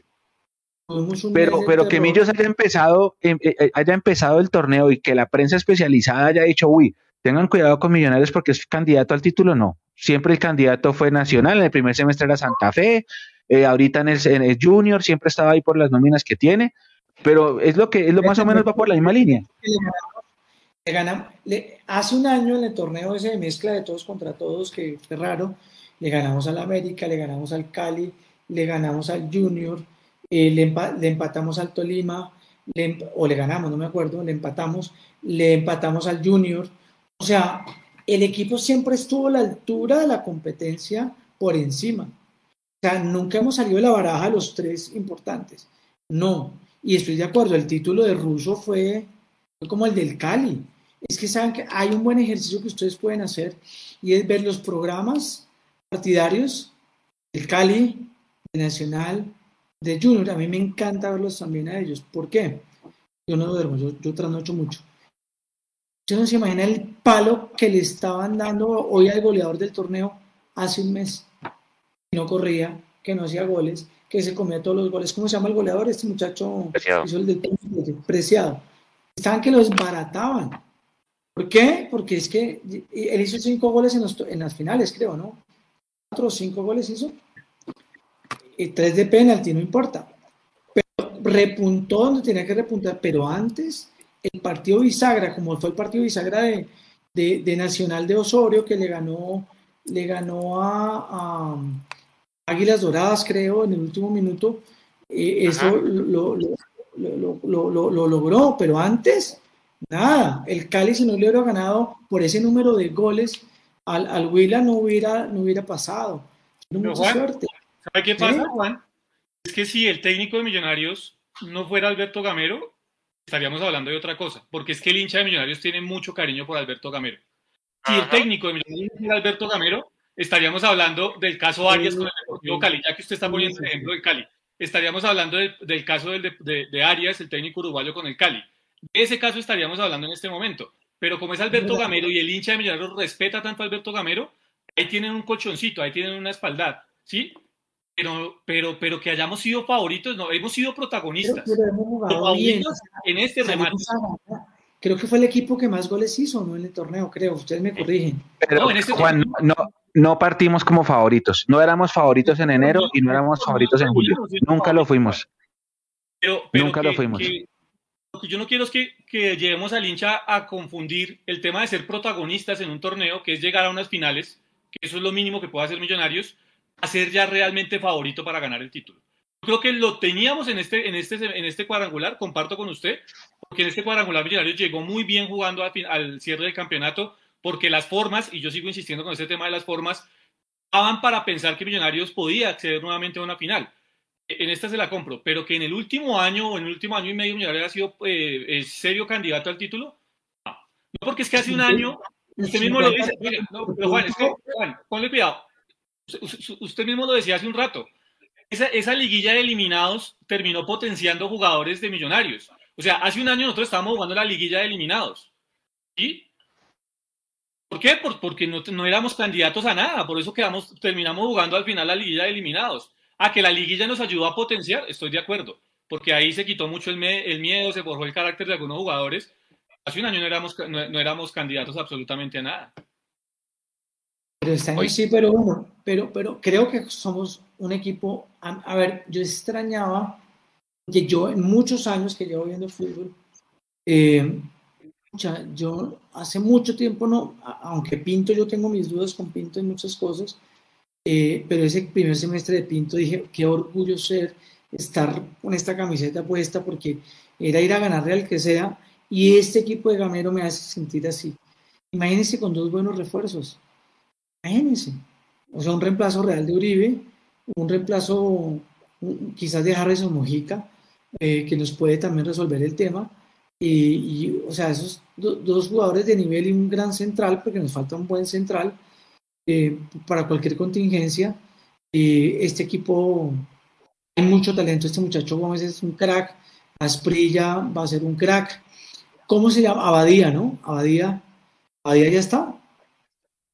Sí, Ya, ya está. Ya está, ya está. Ese muchacho era para mí el mejor jugador de las inferiores de Millonarios. No- nosotros lo conocimos a los 14 años. Qué jugador de fútbol. Entonces, espero que otra vez se recupere. Lo que pasa es que ya en Libertadores ya va a ser otra cosa muy distinta, decir, me va a reforzar con Abadía. Pero, pero, pero ahí ese muchacho es un crack. Un crack. Hecho, pregunta cortita y al pie, porque hay muchas, así como hay muchas vertientes del tema Uribe, pues la gente sí, Gamero ya lleva dos años, ¿sí? Los jugadores, yo creo, muchachos, que ya no hay que hablar tanto de los pelados, yo creo que ya están curtidos, o sea, si usted me pregunta, Ginas ya no es pelado, Román ya no es pelado, Steven Vega ya no es pelado, pues si usted me apura el mismo Emerson, cree que ya no es pelado, ya llegaron a los suficientes no. partidos como profesional, creo que ya tienen que empezar a despegar y hay que empezar a exigirles. Y si uno mira a Gamero, la pregunta es, y se la voy a hacer a los tres, y arranco por usted, Mechu, ¿cuál debe ser la vara por la cual se debe medir a Gamero en el primer semestre, ni siquiera en el año 2022, en el primer semestre del año 2022? Pasar a fase de grupos, pasar a los ocho, campeón obligatoriamente, la final, ¿cuál es la vara para medir a Gamero? Porque mucha gente dice un mal semestre de Gamero y, usted sabe cómo es la gente en el campín. Lo que pasa, Juan, es que en situaciones normales yo diría que esto lo hablamos la semana pasada después de perder con, con bueno, de ganar y pero perder el partido con América.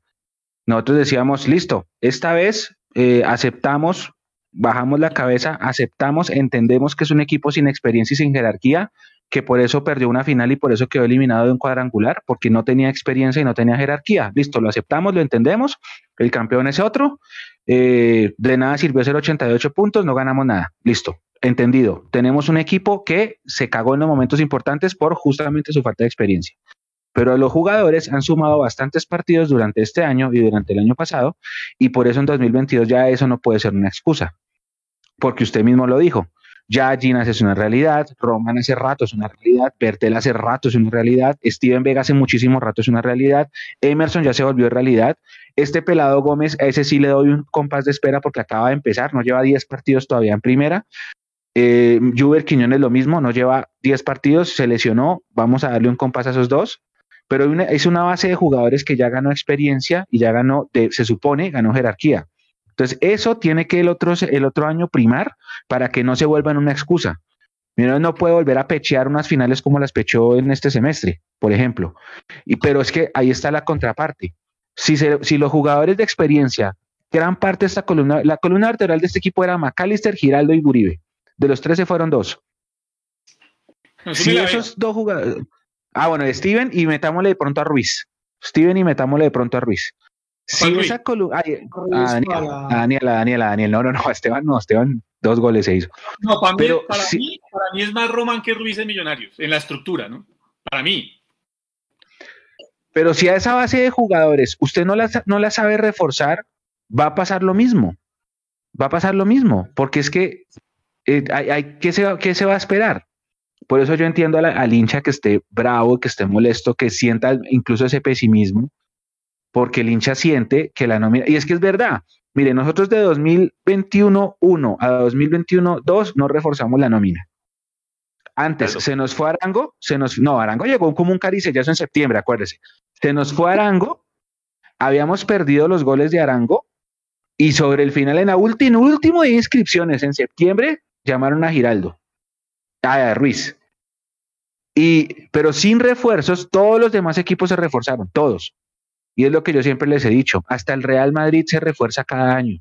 El Bayern Múnich puede ser el mejor equipo del mundo, pero se refuerza. Todos los equipos necesitan reforzarse.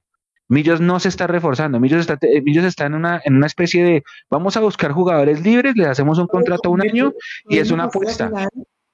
Tolima pasó a la final y ¿cuál fue el refuerzo del Tolima?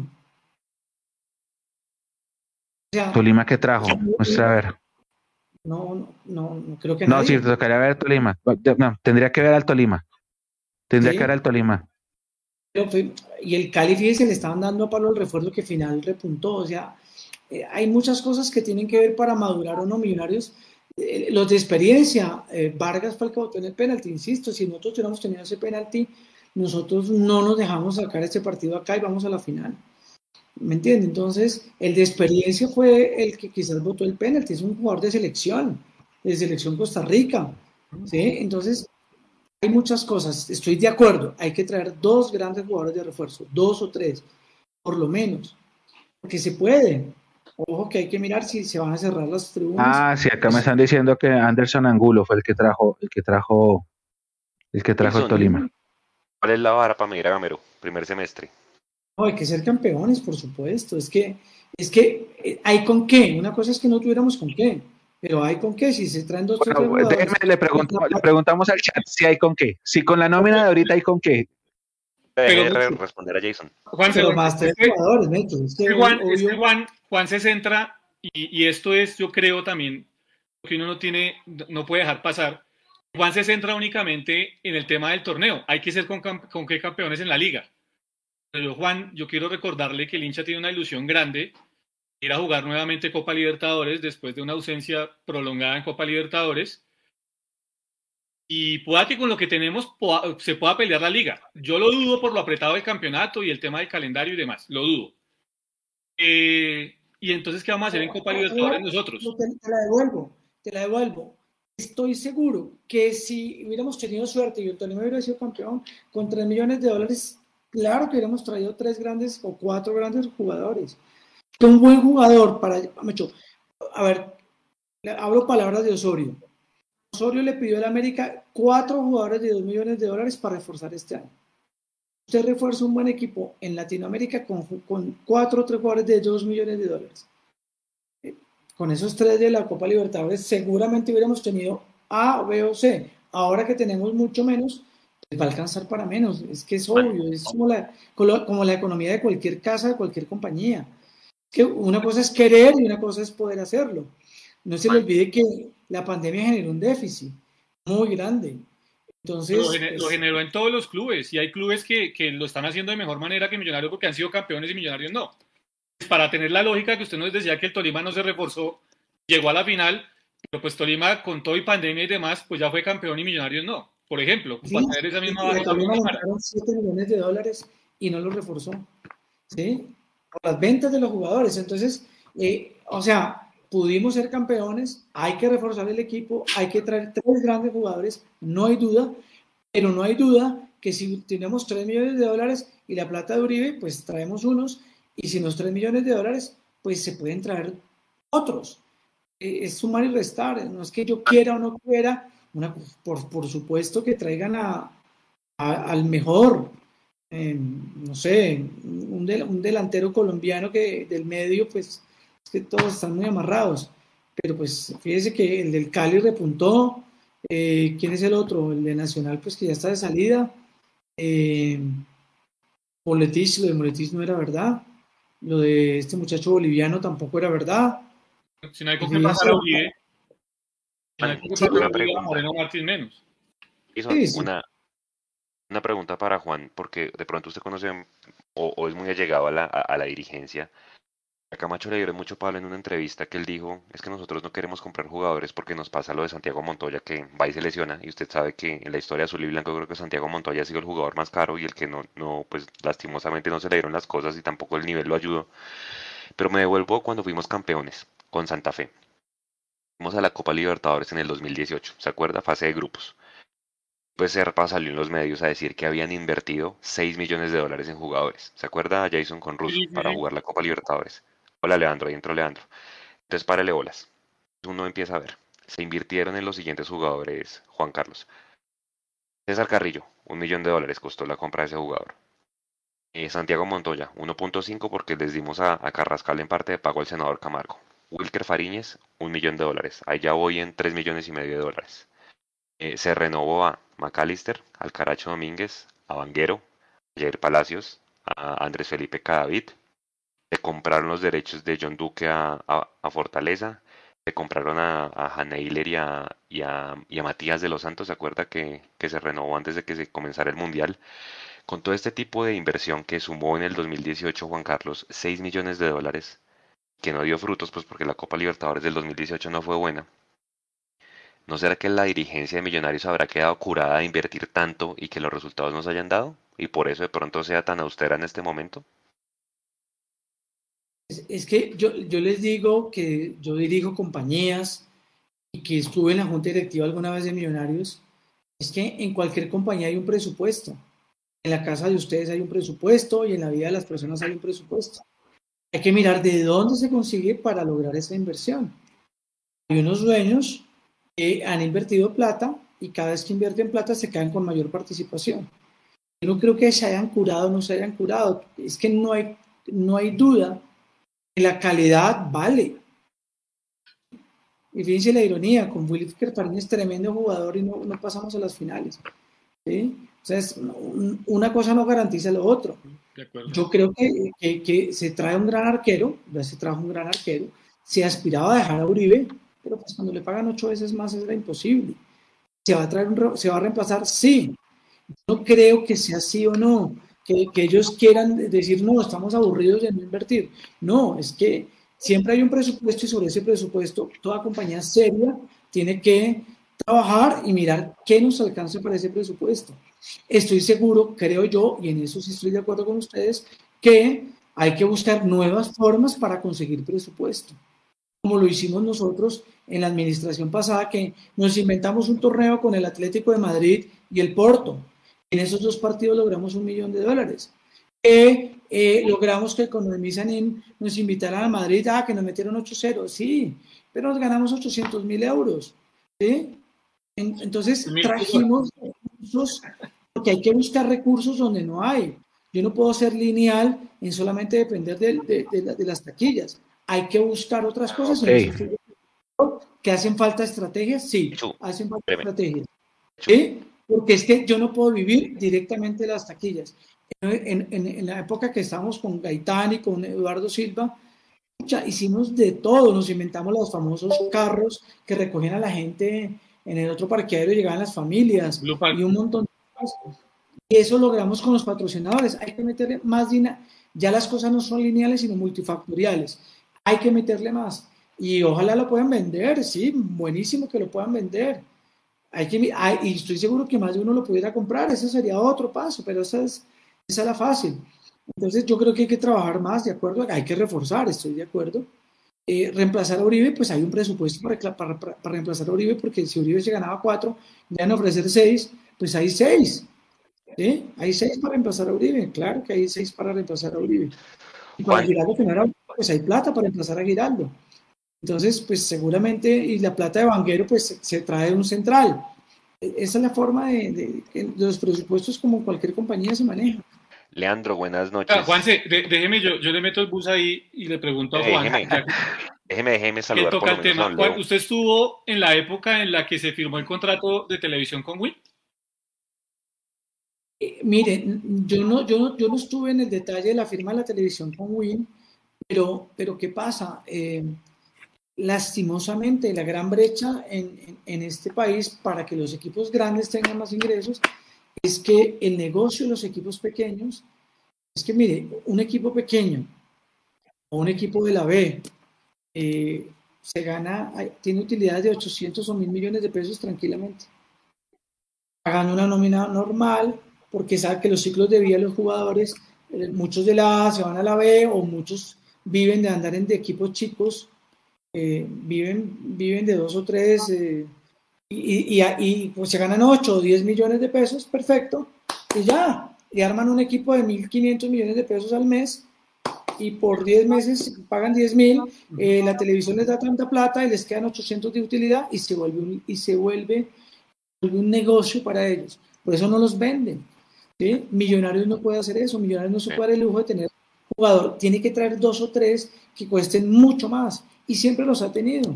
Wilker Farines era caro, no era un jugador barato, De los Santos no era barato, eh, eh, ¿cómo se llama? El Tico no era barato, Hansel no era barato.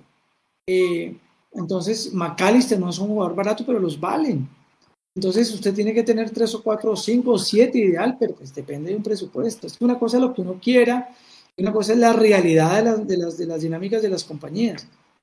yo, porque se lo preguntaba Juan, porque estuve leyendo esta semana y, y que groggy porque no sé qué tan cierto sea, y por eso le, le preguntaba eh, el contrato que se, que se firmó con, por los derechos de televisión estandarizó el dólar a 1.800 pesos. O sea, hoy el dólar vale 4.000 pesos casi, pero resulta que los millones de dólares que están pagando eh, por televisión anualmente los están pagando a, a, a 1.800 pesos el dólar. O sea, ¿cuánta plata... Ah, ¿En serio? ¿Cuánta plata están perdiendo los equipos de fútbol de Colombia por ese contrato? Pero, ojo, ojo con algo, ojo con algo también. Es que cuando usted negocia contratos internacionales o de ese nivel, usted fija una historia que se llama la TRM y usted fija un precio de TRM. ¿Sí? ¿Quién iba a saber que el dólar se iba a multiplicar en cuatro años? Nadie. ¿Sí? Eso fue un año para otro. Entonces, pues, no favoreció. Pero pues eso no digo, no, lo pensé, es lo mismo que Hidroituango. Se, se pagaron unos, unos contratos a 1800 y después toca pagarlos a 4000. Pues, y los que tuvieron plata en dólares ganaron el triple, es normal. Es que eso no fue un error de ningún equipo de fútbol. Lo que pasa es que los que negocian, usted tiene que fijar una tasa de TRM, porque si no también, imagínense que diga, no, a la TRM del día, usted firme un contrato con la TRM del día, usted no sabe a dónde va a llegar. Entonces, no es un error de millonario ni del Cali ni del Pero eso también pasa, y ya, ya me quito, eso también pasa cuando firman un contrato con un jugador que, al cual se le pagan dólares, es decir, llega el costarricense X y usted le dice, el dólar hoy está a 4 mil pesos y el dólar llega a 5 mil y se le sigue pagando los mismos 4 mil. Se firman contratos de TRM, se establece un acuerdo de TRM. Oiga, Leo. Eso hacen todas las compañías, todas. Y sobre todo desde hace 10 años que se, el, dólar empezó a fluctuar por las peleas con China, entonces todo el mundo se está cuidando de eso y después del, del, del gran, de la gran quiebra de Estados Unidos y, todo y, de la crisis inmobiliaria y eso originó toda esta historia. Por eso es que se negocia así el TDM. Oiga, Bienvenido, Leandro. Buenas noches, hermano. Aquí usted sabe que lo estamos esperando, sean las diez y media, las once. Neito, adelantar cuaderno con usted con tres preguntas y perdón que se las lance porque ya se las pregunté a todos ellos. La primera, que nos diga si Millonarios fracasó en el 2021. La segunda, eh, ¿quién es más difícil de reemplazar para usted, si Uribe o Giraldo en este momento? ¿Vale? Y la tercera, ¿cómo se debe medir Alberto Gamero en el primer semestre del 2022? Buenas noches, bienvenido. Bueno, Gracias, ¿cómo les va? Con las buenas noches. Me da muchísimo gusto ver a, Juan Carlos Contreras por acá. Es una persona muy asidua, eh, con quien también he, visto y he intervenido, también hablando muchas veces en, el estadio, pues ya lastimosamente no con tanta frecuencia porque pues yo voy a esa otra tribuna, pero está por acá. Entonces le, envío de verdad un, un gran abrazo, un gran recuerdo de él que muy hemos, estado en las malas. Sí, bueno, claro, hemos estado en las malas, Juan Carlos. Y, yo tuve la oportunidad de vender mi carro para pagar la nómina. Sí, es, que me quitó la palabra, me, quitó la palabra de la boca. Yo creo que no sé cuántos hinchas estarían dispuestos a vender su carro para pagar la nómina de millonarios. Quiero presentar a Juan Carlos, que sí lo hizo. Eh, le contesto entonces de varias formas, pero ahorita les venía, venía escuchando, vuelo todavía a, a Transmilenio, espero que no llegue hasta allá el, olor. Eh, tapabocas, ¿no? Sí, claro, no, por supuesto, con tapabocas.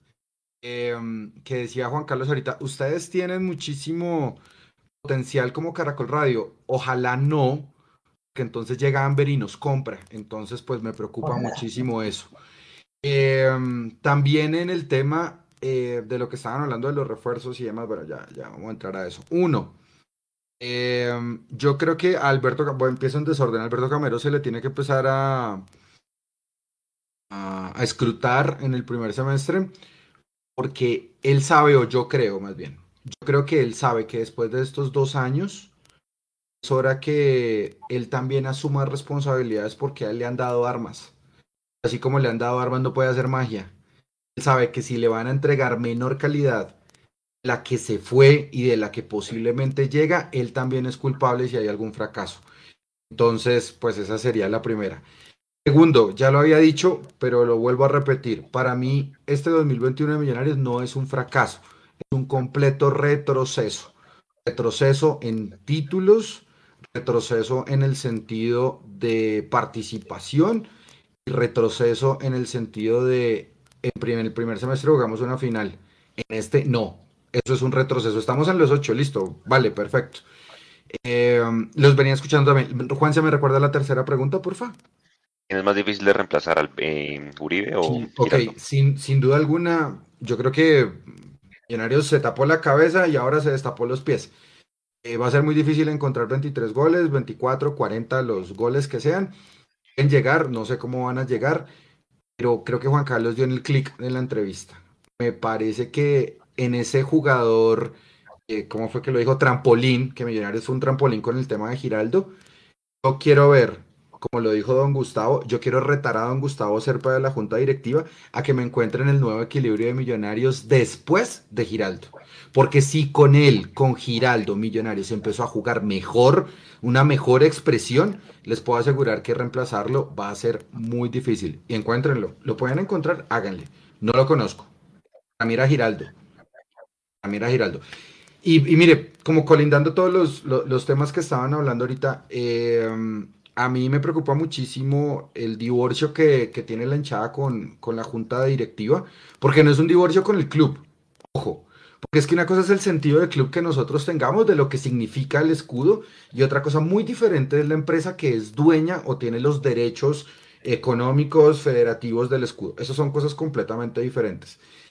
Designar al hincha es decir, Juan Carlos, como lo hizo Millonarios y como ahorita lo interpeló Jason de, de muy buena forma, resignar al hincha es que Azul y Blanco esté negando 70 mil personas en cuadrangulares.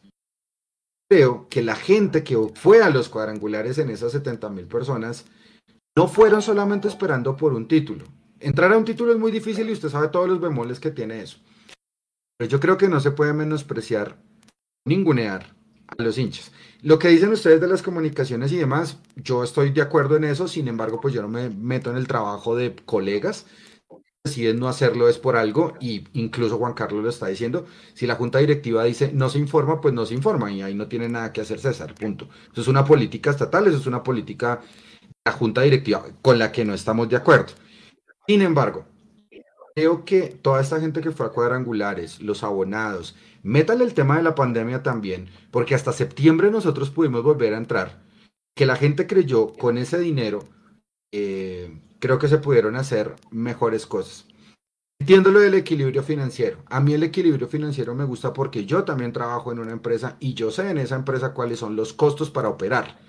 otra cosa muy diferente de los costos para operar se lo voy a poner rapidito en términos de lo que yo manejo todos los días. El producto más caro que yo tengo son unas ostras importadas que vienen desde Estados Unidos. Y yo meto otro producto más caro que puede ser una langosta que viene también desde Estados Unidos y que es más costosa que las ostras. Pero mi bandera siempre han sido vender las ostras. La gente no se sentiría contrariada e incluso mucho mejor si yo veo que la langosta va a ser el producto más costoso. ¿A qué voy con eso? Le estoy dando una plusvalía a un producto que ya he manejado durante mucho tiempo. Y eso es en donde precisamente falla la Junta de Millonarios. Yo entiendo que no puedan retener a Fernando Uribe, yo entiendo que no puedan retener a, a Giraldo, pero la razón de ser del club es jugar finales. Otra cosa diferente es ganar títulos. En este momento la gente pide el título porque creía que estaba cerca del título. Entonces, si yo tengo una ostra que en este momento es muy costosa como Fernando Uribe, pero entiendo que puedo comprar también arriesgando, porque pues eso depende del equilibrio financiero, para complementar las dos cosas, pues ya dependerá de la empresa si lo quiere hacer. Yo por lo menos, por supuesto que lo haría, porque si yo tengo un gran producto como una langosta y un gran producto como una ostra, se complementan y las dos las puedo vender al mismo precio sin dejar de perder un peso, pues yo soy el que estoy invirtiendo. Esa, es mi, mi, misión, mi política y demás, por el lado del trago, por el lado del vino, por el lado del jugo de mandarina y todo lo que ustedes le pongan. No se puede potenciar una empresa sostenible como le está proponiendo porque en términos administrativos Millonarios le está haciendo bien, pero la razón de ser de un equipo de fútbol se llama llegar a las finales y ganar títulos, que es el siguiente paso. Hasta este momento, por eso es el retroceso de Millonarios, porque no se han jugado finales, solamente se jugó una, y bueno, y en Amber pues le pueden poner la Superliga, le pueden poner a Russo y demás. Una última cosita para terminar eh, esta pequeña intervención. Eh, Coca, eh, Lillo, eh, Russo, y ahora Alberto Gamero. Carlos, se lo puedo decir acá. Millonarios no tiene una identidad de juego. Yo entiendo que Millonarios vaya a jugar de tú a tú todas las canchas del país.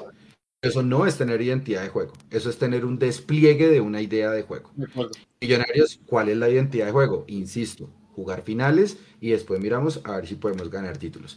Hay muchas cosas en Mora, ¿sí? Hay muchas cosas que no me gustan, hay otras cosas que sí aplaudo. Yo por lo menos lo que, lo que aplaudo, y, de pronto pues la gente no estará de acuerdo conmigo, a mí me parece que el valor de la, de la boleta y del abono estuvo muy bien. Creo que al menos pensaron en el hincha para el partido con Alianza y los partidos de cuadrangulares. eso es una cosita, no sabemos qué vaya a pasar con la variante Omicron, no sabemos si van a cerrar otra vez, entiendo, insisto, otra vez lo del equilibrio financiero. Sencillo, si queremos volver a ser millonarios, hay que arriesgar, que invertir. Sobre todo, hay que hablar con la gente. Porque así como yo hablo con ustedes acá en medios de comunicación, he visto cómo tratan a los hinchas en los filtros de seguridad. He visto cómo los maltratan también en las entradas de los, de los ingresos y de los elementos y ese tipo de cosas, porque pues a mí me gusta verlo. Y eso no es solamente culpa de millonarios. Ojo, yo no, no he dicho eso. Yo creo que si tenemos una mejor conexión o una mejor relación con la gente, con las barras organizadas, con el hincha de a pie, con el hincha que no puede venir, con el hincha que vive en, no sé, en Timbuktu, el hincha que vive en Sydney y el hincha que vive en Alaska, seguro que este equipo, empresa, podría ser mejor. Eso es como lo que, el recap de lo que, de lo que estaba escuchando ahorita, muchachos. Muy bien, muy, muy bien puesto el día. aquí que un super chat de M Rueda en YouTube y dice, existe el equilibrio económico de los contratos, se pacta el cambio de condiciones con el mercado. Si no fue así, necesitan mejores asesores jurídicos. Eso dice Rueda y listo, bienvenido Leo. Eso es, un tema difícil, venga, eh, ya para pasar al tema de Copa Libertadores, porque es otro tema que hay que hablar hoy, yo le quiero preguntar a Mechu, porque a mí me quedó sonando mucho lo que nos decía Juan Carlos, que, Giraldo venía por un trampolín, acuérdense que Giraldo no tiene representante, eh, Giraldo tiene unas, un, intermediario, ahorita se me, se me escapa el nombre, pero él casi que se maneja solo. Eduardo Méndez ahorita sacó la cuenta de cobro ayer. Y a, propósito, Jason y, Leo, Eduardo Méndez no va a vender abonos, ¿no? Él dice que es casi seguro que se va a volver a cerrar las puertas del fútbol, entonces que le queda muy difícil de devolver la plata. Eh, por un arreglo en el estadio por la, por la que, viene ahorita la Copa América. Eh, él dice, ah, viene, o, creo que son los arreglos del estadio, esta remodelación, pero va por ahí que Eduardo Méndez no quiere vender abonos, sí. Sí, sí, sí, yo se había escuchado eso de, la Copa, de, de, no vender abonos en Santa Fe. Lo que se proyecta es que, lo que se proyecta, y lo que se habló hoy, hoy en una, una, historia que tiene que ver con, con, la, con la salud se proyecta que, a pesar de que Colombia es uno, creo que es el segundo o tercer país que ha manejado mejor las vacunas en el mundo, eh, va a llegar a Latinoamérica en 15 o 20 días esta historia muy fuerte. Entonces, la probabilidad de que eso pase es muy alta.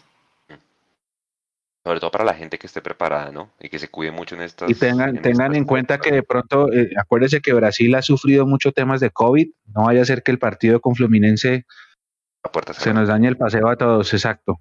Tengan muy en cuenta eso. Omar Albornoz, Omar Albornoz fue confirmado ya por Juan Cruz Real. Sí, ya. El 3 de enero se presenta. 2 de enero. Ahora, Uribe, yo no creo que juegue si está, si está Borja, ¿no? eso, es harina de otro costal, estimado Juan Carlos. Claro, pero, pero es que eh, eso es, eso, es, tener una nómina amplia. Eso es tener una nómina amplia. exacto, Mechu. A eso es que debería apostarle eso, eso, es, eso es una nómina de equipo grande. Si se lesiona el titular, el suplente va y cubre y le hace los mismos goles. Pero porque usted no me va a decir lo mismo, Juan, es que tener, tener a Caballo Márquez y a Javier Valencia que tener a Uribe a Borja en un equipo. Por, eh, por eso cuando, exactamente. Los invito a comer. Ojalá mismo, ¿no? el semestre de Jader Valencia. No, no estoy diciendo, no estoy diciendo, no estoy diciendo que no, pero si usted me compara la carrera de Uribe ah. con la, y, la de Borja, ahora, la está haciendo hasta ahora Jader Valencia. Eh, exacto, está construyendo. Pero, pero cuando usted me compara a dos delanteros, eh, eh Borja y, Fernando Uribe con el Caballo Márquez y con Javier Valencia. No, no, no, no, no, hay cómo, pero estamos de acuerdo. En hay una diferencia, ¿no?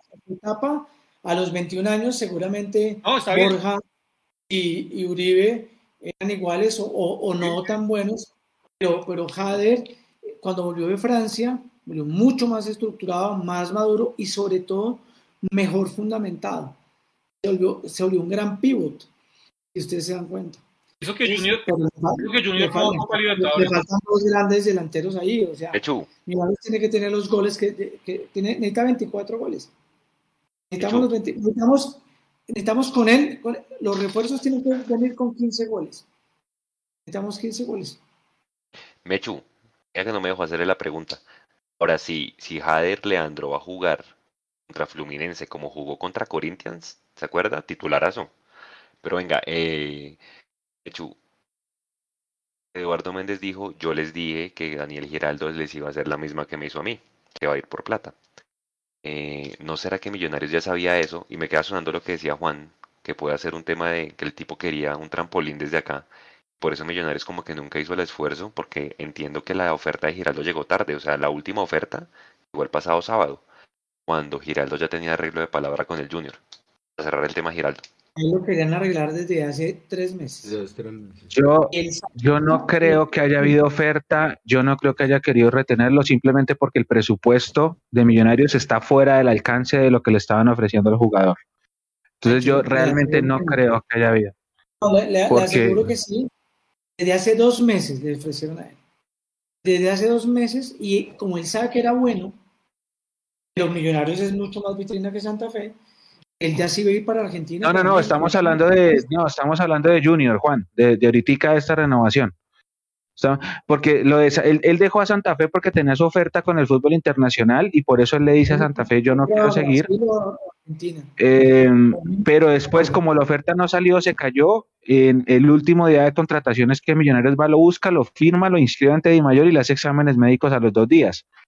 Pero ya Ah, ahorita cerrando el año, eh, yo la yo verdad, la verdad, no creo que ya, que ya, ya la, oferta que había hecho Junior oferta, salido del presupuesto. Desde hace dos meses le ofrecieron muy buena plata para quedarse. Y él dijo, "Mm, estoy feliz, me quiero quedar. Pero cuando llega una oferta de ocho veces más, ¿cuántos años tiene Giraldo? ¿28, 29? No sé. Sí, sí, por eso, no, yo, yo la verdad no, que después de haber visto la oferta del Junior, por lo que hablamos del presupuesto, ya se salía, de- de- se salía del presupuesto, no había forma de contraofertar se y puede, ya era, era, era un hecho. Ahora, por eso digo, las- el- hay- existe un presupuesto, todas las empresas tienen un presupuesto, Azul y Blanco tiene un presupuesto, eh, y por eso está el reto. Consiga 23 goles con ese presupuesto. Ese es el reto. Consiga Pero- 23 Lo- goles con ese presupuesto haciendo firmas de préstamos a un año. Perdona, Mechu, Mechu me ayudó a sacar unos números. ¿Te acuerdas cuando hablamos de, de- de cuántos goles hicimos, cuántos goles nos hacían? Y lo, se lo, lo revisamos con la gente millonaria y le dijimos, mire, es que 23 faltan horas. goles, faltan estos goles. Y ahí está, es que es evidente, eh, es evidente, o sea, esto no es, esto no es de adjetivos, es de datos. Eh, los datos son estos, hay que reemplazar esos 24 goles. Del año, ¿no? No del semestre. Del año en un jugador. Señor. Y del año, y eso que estamos en déficit de los de, de- de los de Chicho, porque a los de Chicho no los reemplazamos, sino que el equipo, eso sí, mérito de Gamero, jugó mejor sin el Chicho. Eh, Juanse. Sí. Jason, eh, Copa Libertadores. Igual, uno, vea uno con los temas de Uribe, de la Copa Libertadores, de todo este tipo de cosas, se da cuenta que estos somos una hinchada de extremos, ¿no? Pues claro, apenas se anunció Fluminense, no, eso mejor dicho, ya para qué vamos, no vayamos. Eh, yo lo ponía hoy, ¿no? Vale tres puntos y pico más veces que nosotros, entonces llevó a Felipe Melo, quiere llevarse a Marcelo, eh, tiene a Fred, creo que es, quiere llevarse a no sé quién, sí, es un equipo muy poderoso.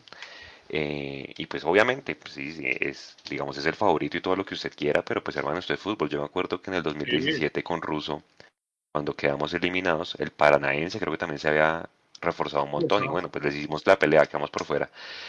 Eh, ¿cuál es el, yo no diría temor, porque entonces van a decir, ah, si tiene miedo, cómprese un perro, entonces no vaya y juegue, pero ¿cuál es lo que, lo que más, Ofrece un perro, que más, qué es lo que más lo pone a pensar usted, Jason, de Millonarios 2022 en la Copa Libertadores? Usted yo- diga, Yo estoy de acuerdo, Juanse. Los partidos hay que jugarlos. sí, Y, y- y digamos, hemos tenido protagonistas en los últimos años. En eso concuerdo con Juan Carlos. En donde ni traer la nómina de los supergalácticos, mm, eh, o sea, traer los supergalácticos tampoco garantiza títulos, porque eso ha pasado. O si no, pregúntenle a López para en el 2008, cuando trajo para mí lo mejor que había en el fútbol colombiano en aquel momento. Al final de cuentas, ni con Pelícano, ni con Pelícano, ni con Quintero, ni con Bedoya, ni con todos los que trajo en ese momento, eh, se logró la estrella. Y eso pues tuvo un gran costo para Juan Carlos López. Semifinales de la, de la Suramericana. Por eso, pero, pero, pero no se lograron, no se lograron títulos, ¿no? Entonces, yo creo que los partidos hay que jugarlos. Es un club que en este Brasileirao fue demasiado intermitente por cuando uno mira los números, no voy a mentir, el Brasileirao me aburre y por eso no lo veo. Eso es una realidad.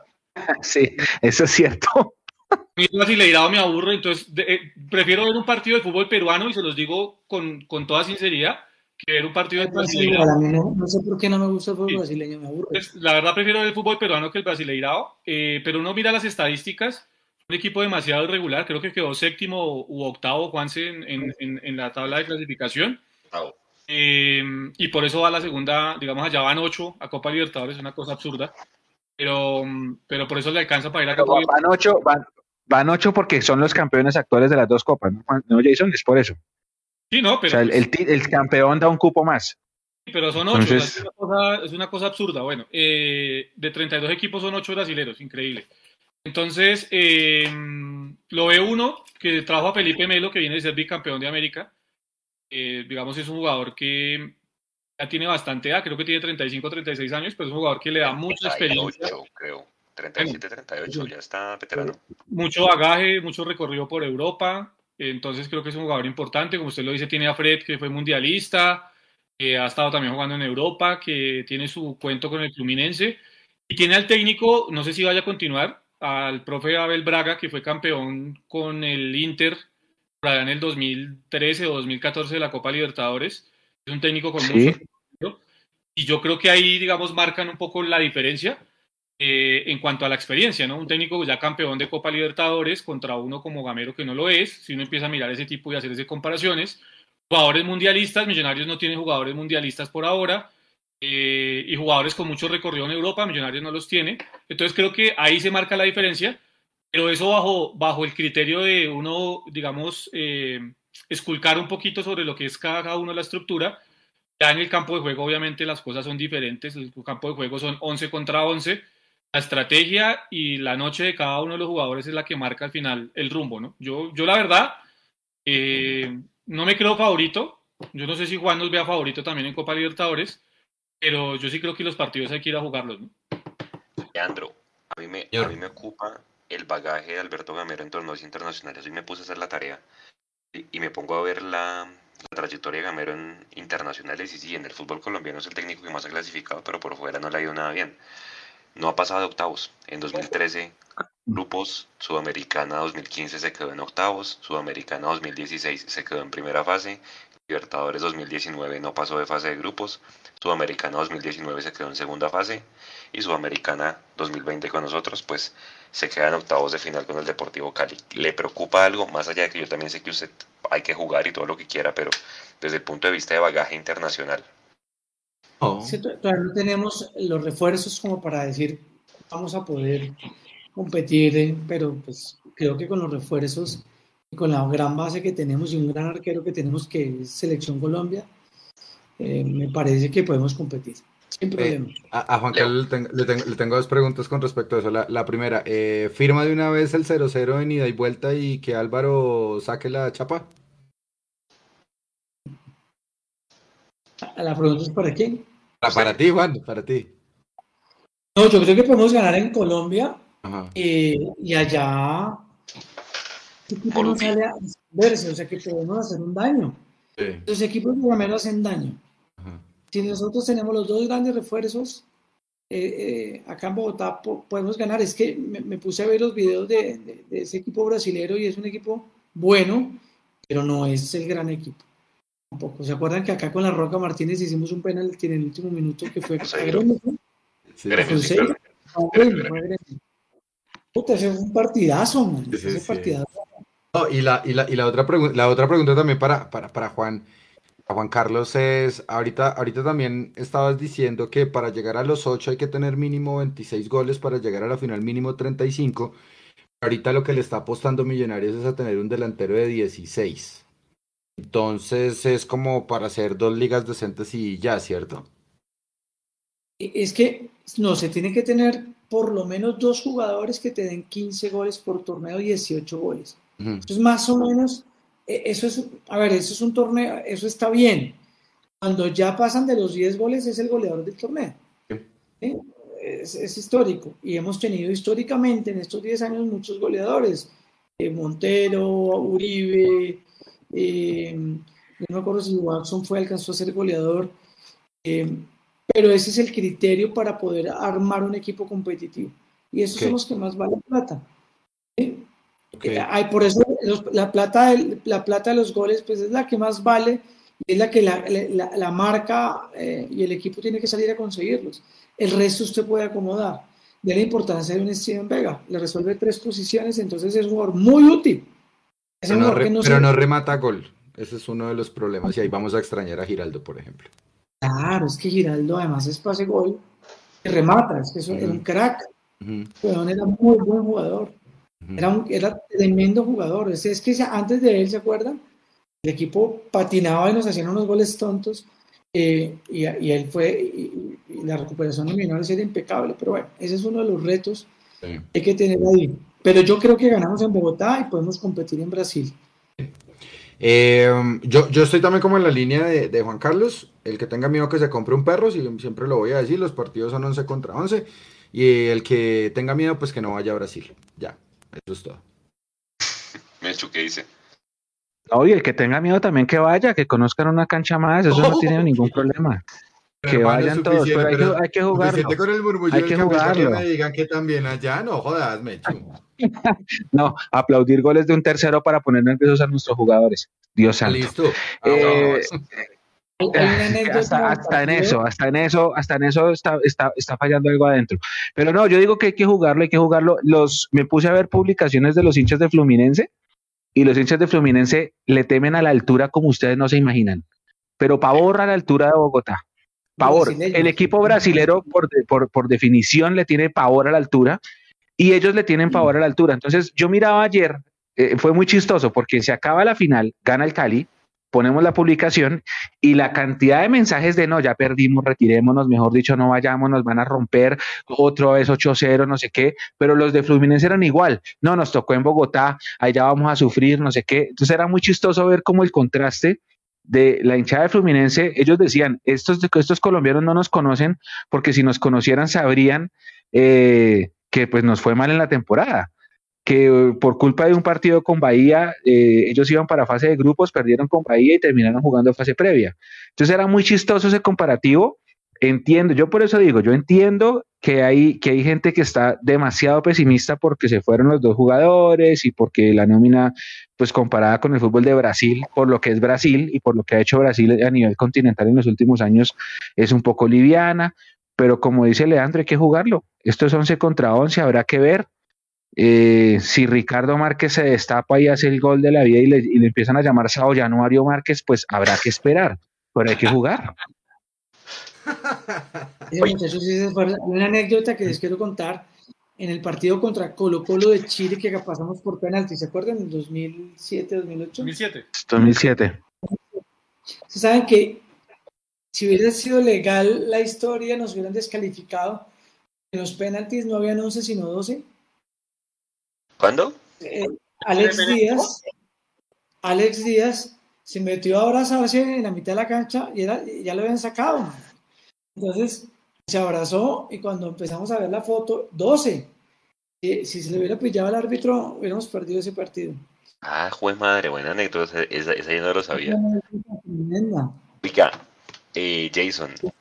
Y ese día en el camerino eh, había un hueco y cogieron a orines el camerino y no se pudo tocar ir corriendo y no se pudieron cambiar. Eso fue horrible.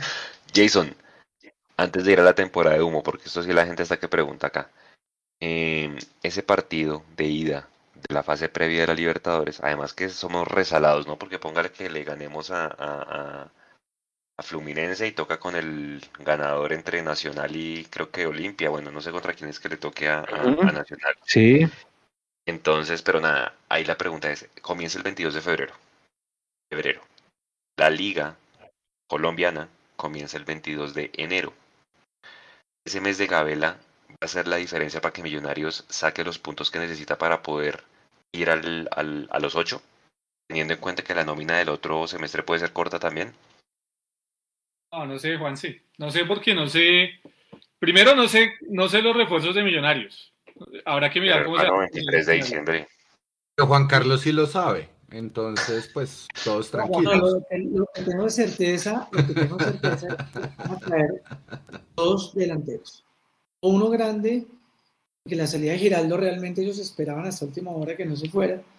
Pero si el reemplazo del 9 va, va a llegar, eso sí, póngale la firma. Pero cuando nos dice grande, ¿es con trayectoria o muy alto, Juan? Porque es que. No, el criterio, Perdón, no, el criterio, el criterio son goles. Son goles. Tiene que, eh, ojo que Uribe no venía de, de- de ser goleador antes de venir, estaba, estaba regular. Sí, Uribe. Sí, venía, Era perfecto. venía, venía seco, sí. Eh, entonces, pues, para responderle a Juanse, primero esperemos a ver con qué refuerzos vamos a, a contar, ¿no? Ay, pero diga, hermano, diga No, sí. no, no. No, Juanse, porque es que, porque es que venga, le digo, si usted tiene buenos refuerzos, seguramente va a tener un buen colchón de cara a lo de la Copa Libertadores. Eh, si usted no tiene buenos refuerzos, pues olvídese de la Copa Libertadores y dedíquese a luchar, a luchar por entrar, por entrar en los ocho en, Colombia, ¿no? Porque esa es la realidad hoy. O sea, es que la realidad hoy, 23 de diciembre, 11 y, 20 11 y 13 minutos, es esa. Nos toca esperar a ver con qué nos van a salir.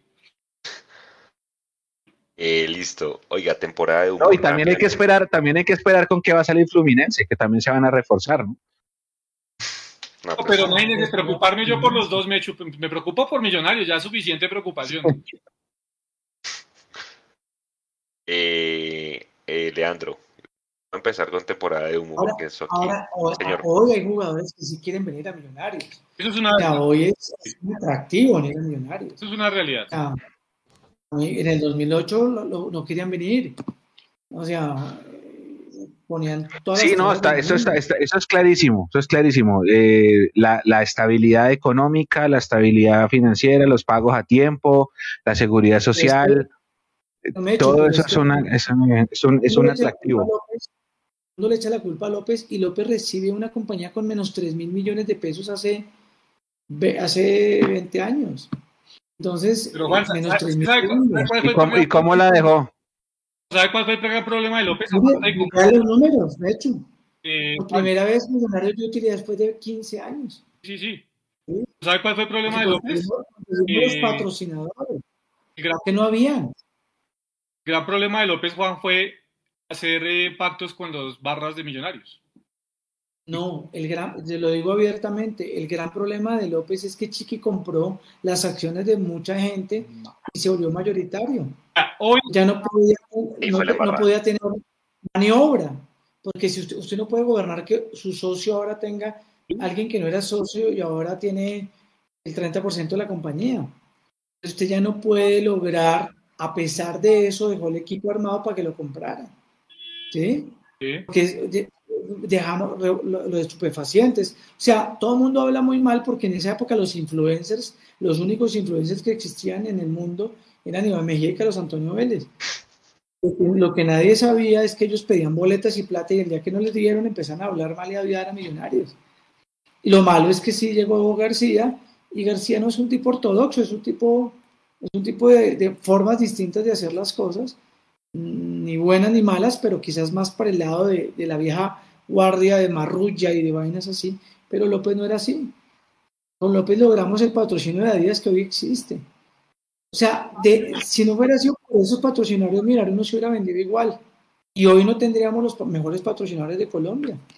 Pepsi, Adidas, o sea, Cafam, o sea, muy pocos llevan cuántos años, 15 años. ¿sí? Entonces no fue todo malo en la época, que es fácil decir que todo fue malo, porque habían solamente dos versiones y en esa época ustedes y nosotros, yo me quedaba en la oficina escuchando radio a ver qué decía Iván Mejía y Carlos Antonio Vélez. Y e- era lo que ellos dijeran.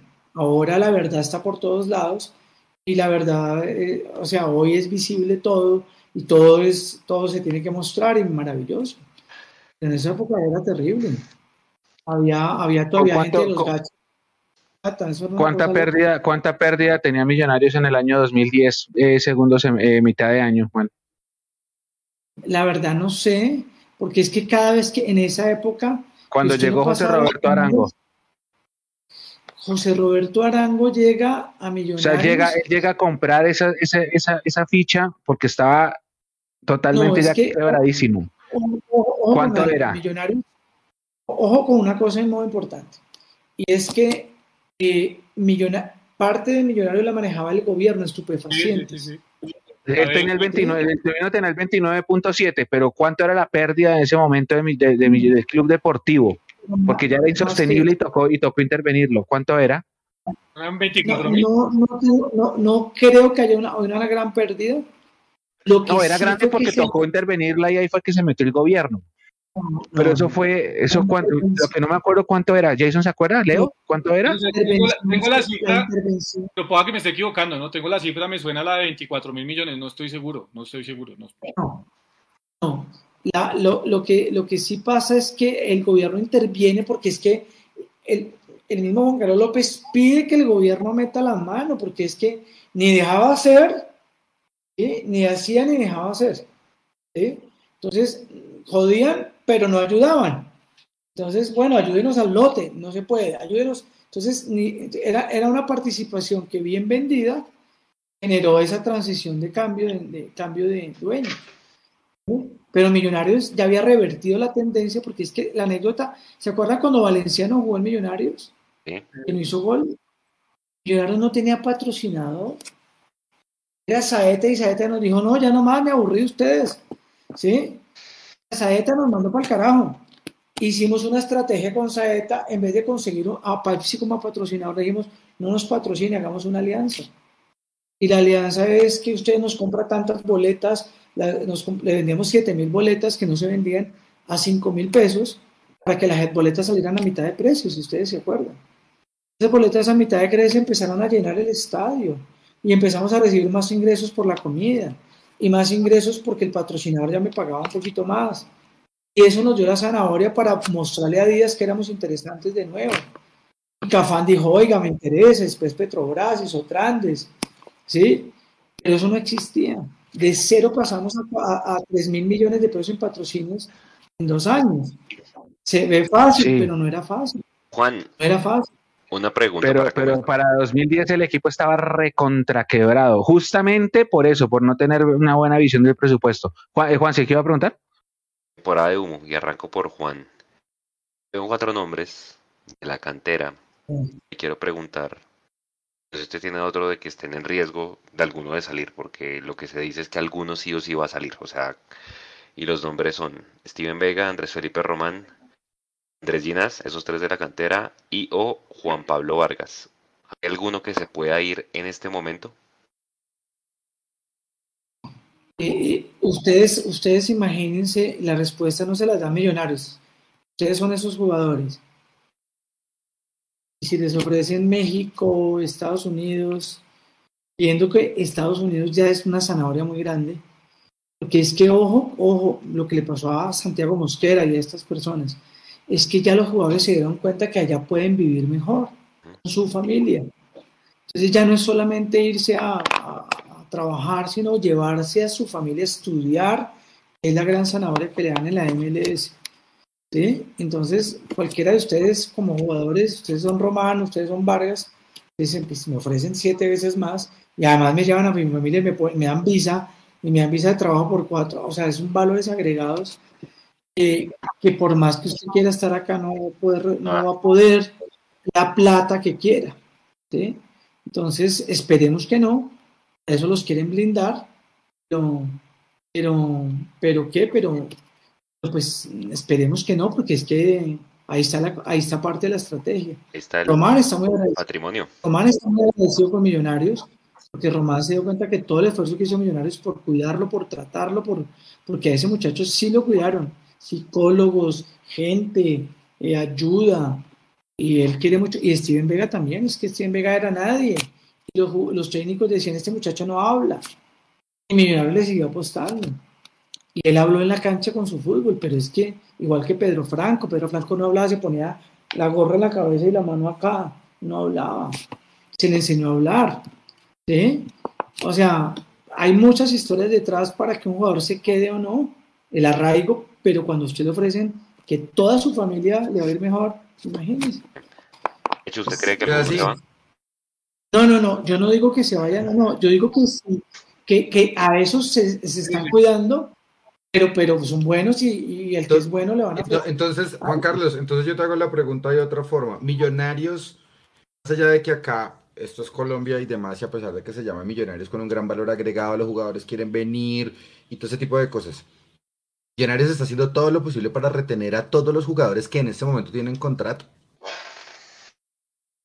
Eh, eh, Es que fíjense que, el blindaje es el contrato, ¿sí? Ese es el blindaje. Y, eh, pero cuando alguien se quiere romper el contrato, lo puede romper. Pero también hay otra liga, pero Juan Carlos, perdón, pero también entonces hay otra liga que puede pagar precisamente todo el contrato del jugador y mejorárselo en otro equipo. Eh, claro, se puede, se puede romper ese acuerdo, se llama la cláusula de recesión del contrato. Pero, pero esa es la más difícil de romper y cada vez hay más. De hecho, a ver, si ustedes se acuerdan de Nicolás García, ¿se acuerdan de Nicolás Claro. García? Sí. Nicolás García es uno de los tipos, yo creo que más estructurados que ha tenido el fútbol colombiano para remodelar la formulación de contratar jugadores.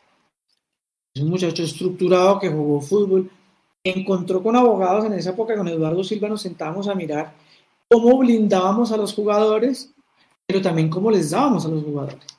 Pero se les empezó a trabajar por resultados, cuántos goles, por número de partidos jugados, o sea, se, le empezó- se les empezó a poner variables y se les generó claridad en las, variables y, cada mes se revisan las variables con ellos. Y ustedes que ya saben, eh, a, un, a un profesional que se le haga un feedback permanente, yo no sé si lo están haciendo ahora, pues sabe cómo va y por qué no va y su contrato cómo va, y eso es normal. Una tontería, fíjense que Bertel empezó a volar eh, y recuperó su nivel del torneo pasado, fue el mejor pasador del torneo pasado de Millonarios y lo sentaron. Eh, ese muchacho, con la tranquilidad de tener un contrato de su familia y todo, el ser humano cuando se siente tranquilo se comporta mejor en Millonarios, en una empresa, en un banco o en donde sea. Y este muchacho empezó a soltarse porque dijeron, me tienen confianza, mire cómo jugó, cómo jugó Bertel. Entonces, eh, la seguridad económica para todos es una tranquilidad para cualquier ser humano. Y, y en un fútbol tan complejo como el nuestro, pues eso es mucho más. Y en un Millonarios, y en, una, en Bogotá, que es más cara que Cali, que Medellín, que Barranquilla, eh, conseguir, conseguir un apartamento a alguien acá vale tanta plata y en Cali vale el 30% menos y en Medellín vale el 20% y en Barranquilla vale el 40% menos. Entonces, todas las variables suman para que usted viva mejor con su familia. Entonces, todo tiene que ver para una decisión, todo. Pero, sobre todo desde mi experiencia, tiene que ver toda esa mano de gente que le hablan a los jugadores, que los rodean, que no es que nos guste o no, son amigos de la vida. Los amigos de la vida, hay unos buenos y unos malos. Los malos se pueden tirar los negocios. ¿sí? Y los buenos, como McAllister, McAllister sabe qué hace con los jugadores, le revisa el contrato, les dicen pilas, usted no me venga ahorita a decir que me va a comprar un radio con carro, ¿sí? Porque compran radio con carro. Eh, entonces, en vez de decir, no, usted pide a quién le va a pagar a su mamá y les revise, les hace seguimiento, McAllister les dedica tiempo a los jugadores. Y les dice, ojo, lo regaña y le revisa los números, cuánto se gastan, ojo con los videochats. O sea, esa clase de líderes y contratar millonarios pero pocos con esa ascendencia de un, personaje como McAllister, que más allá de que juegue fútbol, les revisa, les ayudó a los jugadores para que no cambiaran de, o sea, les ayudó con todo, para que no los, para que no los estafen los empresarios, un montón de cosas que hay detrás en la cabeza de un muchacho como estos, como huérfano, que ustedes me asombraron que está jugando en el Olaya. Ese muchacho al mes llegó con, un, llegó con unos amigos y de fiesta se enloqueció, empezó a decir groserías, se empezó a pelear con todos los jugadores. Lo raro, teniendo un talento, una cosa loca y se equivocó. Esos muchachos, si alguien no se puede equivocar en la vida es un futbolista, porque la vida se las cobra Duro. muy duro, Y muy son, duro. Y son Leandro Mechu. Les voy a tirar nombres, ustedes me dicen, ¿lo traerían? Eh, sí, no, ¿y por qué? Pues hacer un, des- un resumen de todo lo que ha sonado, pues porque es inevitable y la gente lo quiere escuchar ya para ir cerrando. Harold Santiago Mosquera, Jason. No se puede. No, no, pues Si no tuvimos para retener a Giraldo y a Uribe, no Si no tuvimos para retener a Uribe, no tenemos para Mosquera. Next. No tenemos para Mosquera. Ya. Siguiente pregunta. Yelo Rodríguez, Leandro. Sí. Jason. Puede ser. Yo no lo traería a Ángelo Rodríguez. Puede ser, pero, pero pues es que, bueno, Puede ser, ¿no? yo de Ángel, yo, si yo fuera el jugador estaría pensando en fase de grupos y no en Fluminense. Pero bueno, sí, cada quien. Leandro. No, pero, perdón, eh, eh, Ángelo, ¿qué tiene bueno? Cinco goles nomás. Lo conoce. Gamero. que Juan Carlos lo lo- conoce no. Gamero. Eso es fundamental. Un técnico también debe tener grandes amigos en el campo de juego. De acuerdo, Leandro, pero, pero, pero el lomo, o sea, no hace goles. Este muchacho es un buen pivot, un, para ir a pelear la vida, la batalla es bueno, pero Es ser un gran pivot para Juan, Jader. Juan. Jader hará 16 goles. Apostémosle a eso. Juan, usted nos dice que Jader es un gran prospecto, pero tampoco hace goles. Potenciemos a eso, es que mira, analiza, para eso, para bajo ese mismo biotipo y esa, está Jader. Sí, no, por eso, Sí. por eso, sí, sí, estoy de acuerdo. No, pero, O sea, pero espera, No, no hagamos, me gasto haga, ese cartucho, hombre, Juan me gasto ese Carlos. cartucho, no me gasto ese cartucho con los dos, los dos muchachos que tenemos ahí. Mire, pero eh, listo, pero entonces traigan, traigan un grande como Ángelo que sea pivote para Badía, que sea pivote para Jader, que sea pivote para, eh, eh, para otros chicos que estén ahí y, y perfectamente podemos mandarlos al denso otra vez. Los goles. Porque el tenemos soporte, tenemos, tenemos Asprilla, Gómez, Jader. Ya Gómez, Y- Jader, en- el caballo y y en- Abadía. Esos cuatro muchachos son, son muy buenos, pero- pero faltan los la goles. responsabilidad, ¿no? A Go- sobre todo a Gómez, ¿no? Yo creo que Gómez lleva cinco partidos. No, Gómez, a Gómez hay que aguantarlo. Después, después a Gómez la gente se ilusiona y dice que ya es que era una promesa falsa o algo. Tranquilos, va- vamos Vea, con calma. encontré el dato, Mechu, perdón, encontré el dato. A ver, Nota del diario Marca, 14 de abril del 2010. Según esta nota, 33 mil millones de pesos era la deuda de Millonarios en ese momento. ok, y lo recibieron con tres mil. Entonces creo que sí hay un mea culpa en la gestión. Pero bueno, espere, espéreme, espéreme, espéreme, espéreme que nos desviamos. Espéreme que nos desviamos. y, y- espéreme. Eh, dale, Leo. Marco Pérez. Marco Pérez. Claro, también dígale que si esa pelota, ne- necesitamos amigos de Gamero. Si quieren que a Gamero le vaya bien, tráiganle amigos.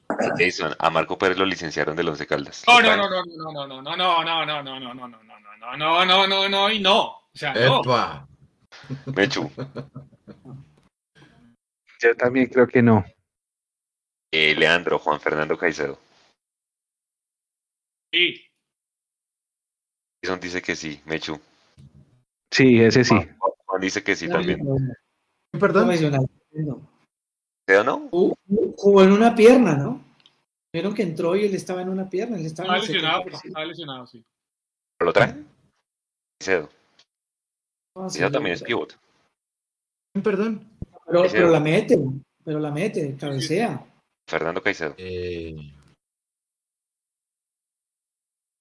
No, ya me pongo muy goloso adelante. No.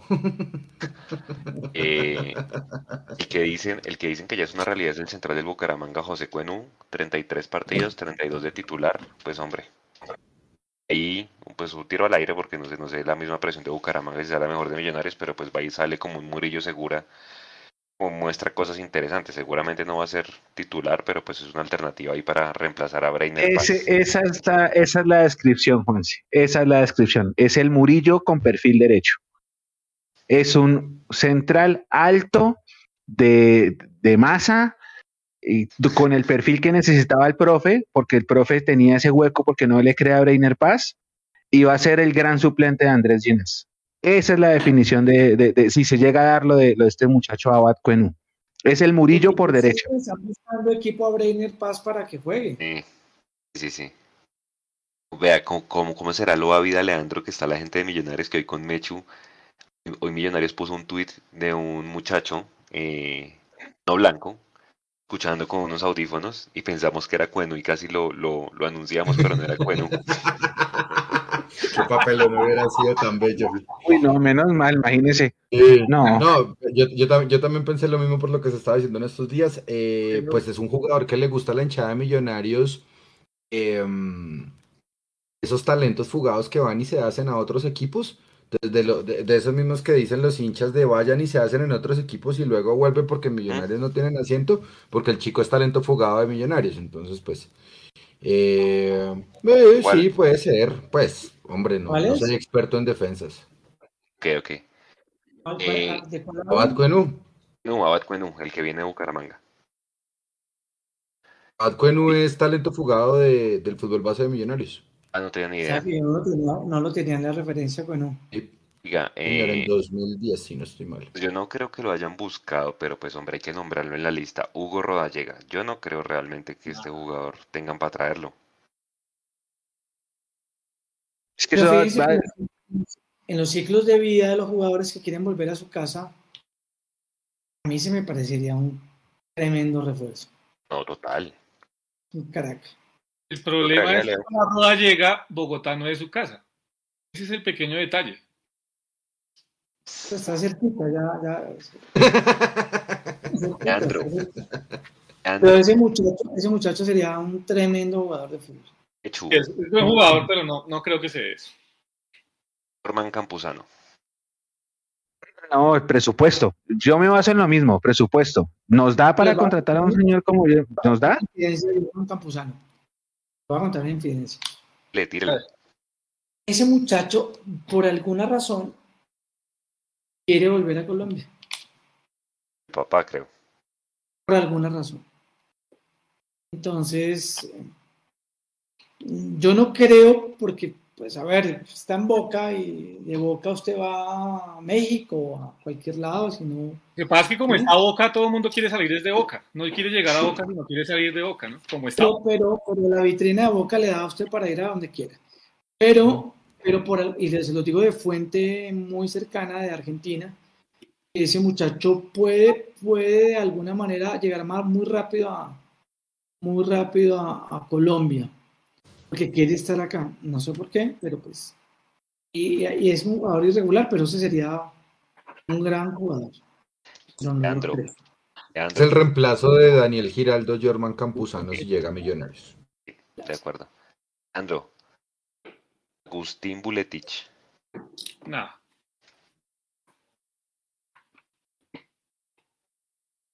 entre, entre Angelo, entre... Mm, o sea, Angelo y Buletich y estamos bien con el salario que le habían ofertado a, Fernando, me parece. Su Buletich, sí, me, sí, a ese sí lo traigo, sí, a ese sí lo traigo, sí. Yo desde que nos hizo, desde que ese, desde que nos hizo ese gol con el Cúcuta le tengo la lupa puesta, ese, ese sí creo que aquí rinde. ¿Sabe que tiene ese muchacho que además de conocer el mundo, tres idiomas y todo, tiene una mentalidad de ganadora tremenda? Ese man va a ganar todo lo que puede, pero yo no entiendo por qué lo sacan de Medellín. Esa es una cosa rara que no, no, le veo lógica. Y la explicación del técnico fue que no, que ya tenía otro, pero ese otro no, hizo goles. Este loco hizo como cuatro goles, o cinco, jugando poco porque creo que se lesionó. a mí Boletici y Caicedo pues si hay que buscar local, me parece que esos dos podrían ser una buena alternativa. Yo estoy de acuerdo con Juan Carlos. Y son Pedro Franco, tercer paso por Millonarios. No, no, no. Andro. No. ¿Por qué no? Porque el nivel que tuvo Fortaleza no le da para estar en Millonarios. Yo lo vi, yo lo vi en Fortaleza y, ya no le da el ritmo. Es, ¿Quién pista? Ni el que eh, no, es. Está bien, pero no, pero no, no al nivel. Que sí, Leo. Sí, una buena pretemporada, pero que me juegue como volante 6, no que me juegue como central. Eh, Jason, Gustavo Sosa, volante 10 de Jaguares. Esos que han venido a Jaguares como que no les ha ido muy bien, ¿no? Carrillo. Pero vea, que se me parece interesante, Juan César. ¿Sabe? Ese Sosa es venezolano, ¿no? Ese me parece interesante. No sé quién es. Eh, eh, eh, tiene, una, tiene, una, cosa y es que va para adelante, o sea, a diferencia de Mujica que es No se esconde. y hace el pase. Eh, Mujica es raro, pero ojo, Mujica. Eh, jugó el 60% menos de minutos y hizo cinco pases gol. Y uno o dos goles. O sea, es que por eso tan buenas las estadísticas que ustedes muestran. Porque es que uno elimina la subjetividad, sí. Sí, sí. Ahí está. Hay un man de Osa del Huila, yo no lo tengo muy referenciado, dicen que es muy bueno y que todo el mundo lo quiere, pero por ahí también ha sonado. La verdad es que no lo vi, entonces no puedo dar fe. No. No sé quién es. Apuesta. Y le voy a dejar esta a Juan, y por eso lo dejé de últimas, Juan. Eh, Freddy Montero, el que se, adaptó tarde, que la esposa no le gustó Bogotá, que tuvo problemas con los perros, empezó, empezó, a hacer goles tarde. No, lo levantaba en todo lado, pero, pero, pero ya más que acostumbrada a otro mundo ella, eh, no le gustó, pero yo no sé cómo le está yendo a él.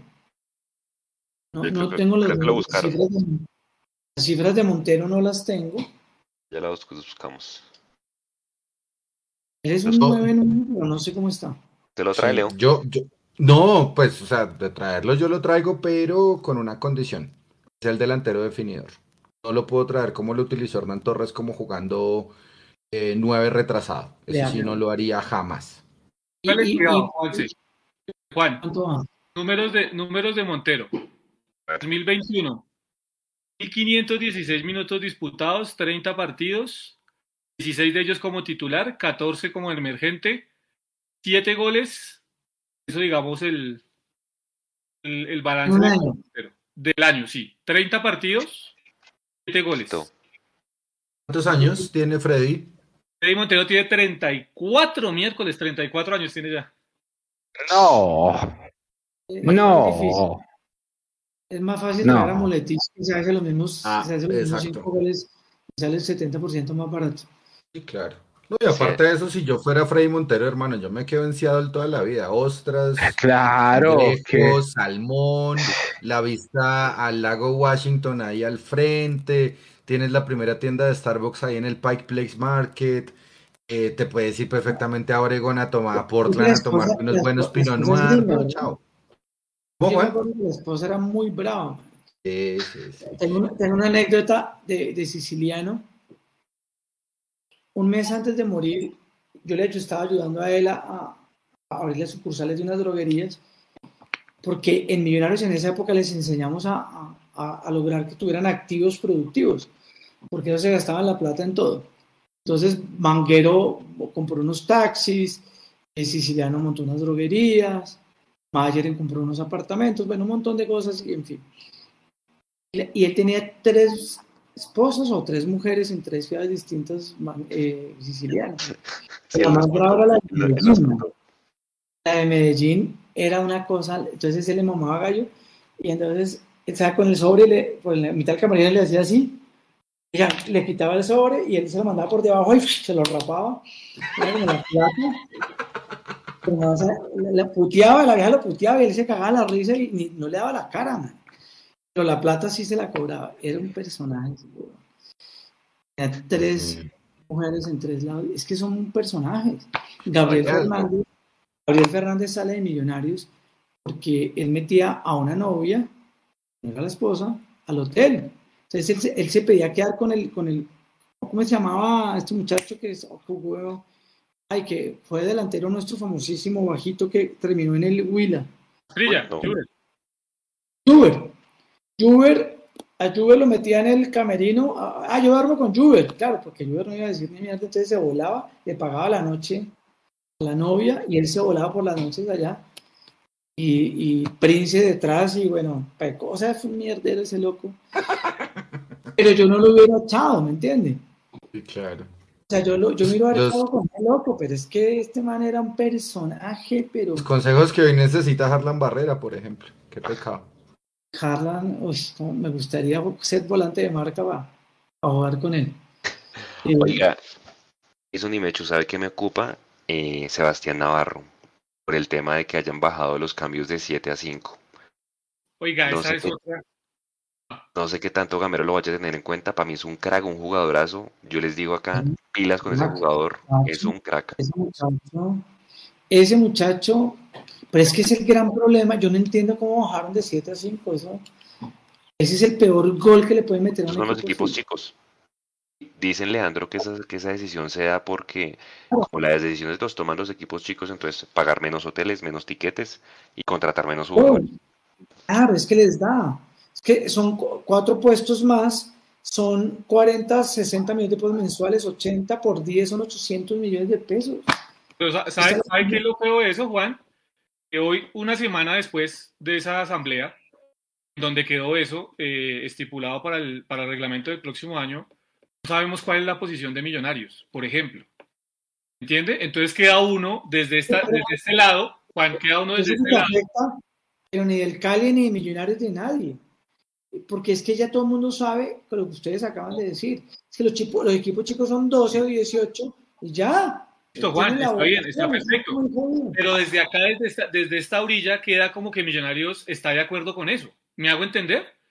Lo que, se está haciendo, lo que se está haciendo es perjudicarse a Millonarios, que va a tener torneo internacional que ojalá nos dure, ¿sí? el torneo internacional, y vamos a tener un año demasiado apretado en donde entre el primero y segundo campeonato solo vamos a tener una semana de descanso.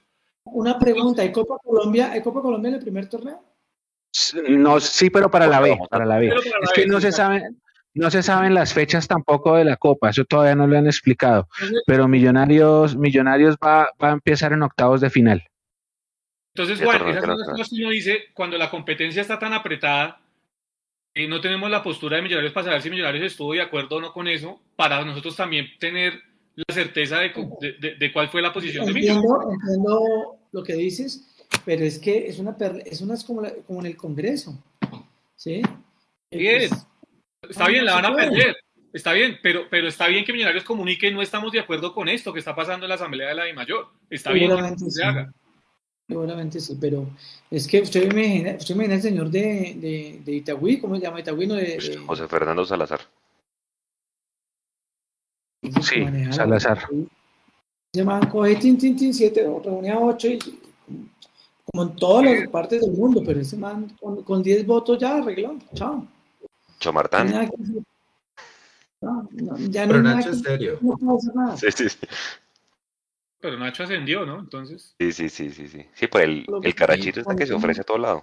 Alcalde, a Millos, a todo pero lado. Nacho es un gran líder, weón. Sí. Nacho es un gran Estamos líder. líderes pero no, también. no le da. Es- esos son los días que se necesitan. Oiga, señores, Y, tremendo y todo muy chévere con la temporada de humo y acá yo estoy viendo el chat que tiran una mano de nombres, todo el mundo ilusionado, pero tengan en cuenta que el presupuesto no está. No hay presupuesto. Están ilusionando con jugadores grandes de los equipos campeones y los equipos campeones los van a retener para jugar su Copa Libertadores en fase de grupos. No se, no se ilusionen. Yo, yo no entiendo por qué genera tanto morbo la temporada de humo, pero la temporada de humo genera mucho morbo. Entonces es como, yo creo que es la, yo creo que ese es el efecto de tener FIFA todos en el PlayStation, porque todo el mundo quiere contratar a Messi para Millonarios. Entonces les hago un llamado a la calma y, y tengan un poquito de cabeza fría. Ya Juan explicó que el presupuesto no está Limitado. tan alto. No pudimos retener a Fernando Uribe, así que hay que buscar por ahí, por ese presupuesto, porque es que aquí tiran una mano de nombres que uno los lee y ya, o sea, acá está, yo creo que ese detector de humo de mi apartamento está que suena, porque están que tiran y tiran y tiran nombres Tranquilos, Eh, tranquilos, no se ilusionen demasiado porque la política corporativa no es por ese lado. No, no, no, pero ojo, ojo que no, que no es así.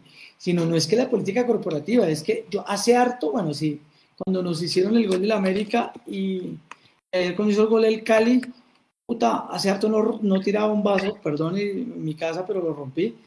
Eh, eh, porque es que la diferencia que Tolima hubiera ganado es, son 3 millones de dólares.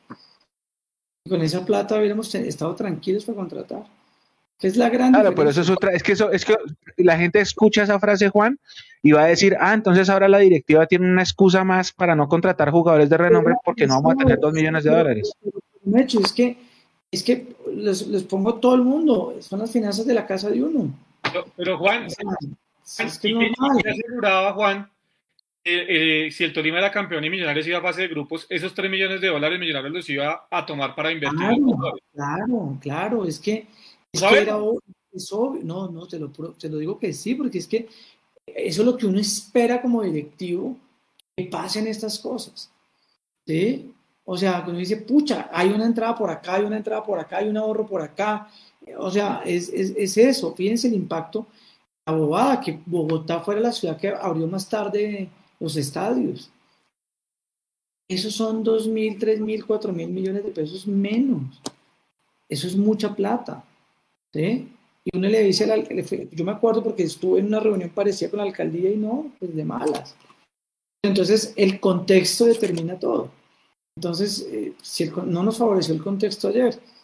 Entonces, Cali, pues yo tengo amigos caleños muy amables, pero me estaban putados hasta las 12 de la noche, no puedo dormir. O sea, a mí me afecta realmente el tema.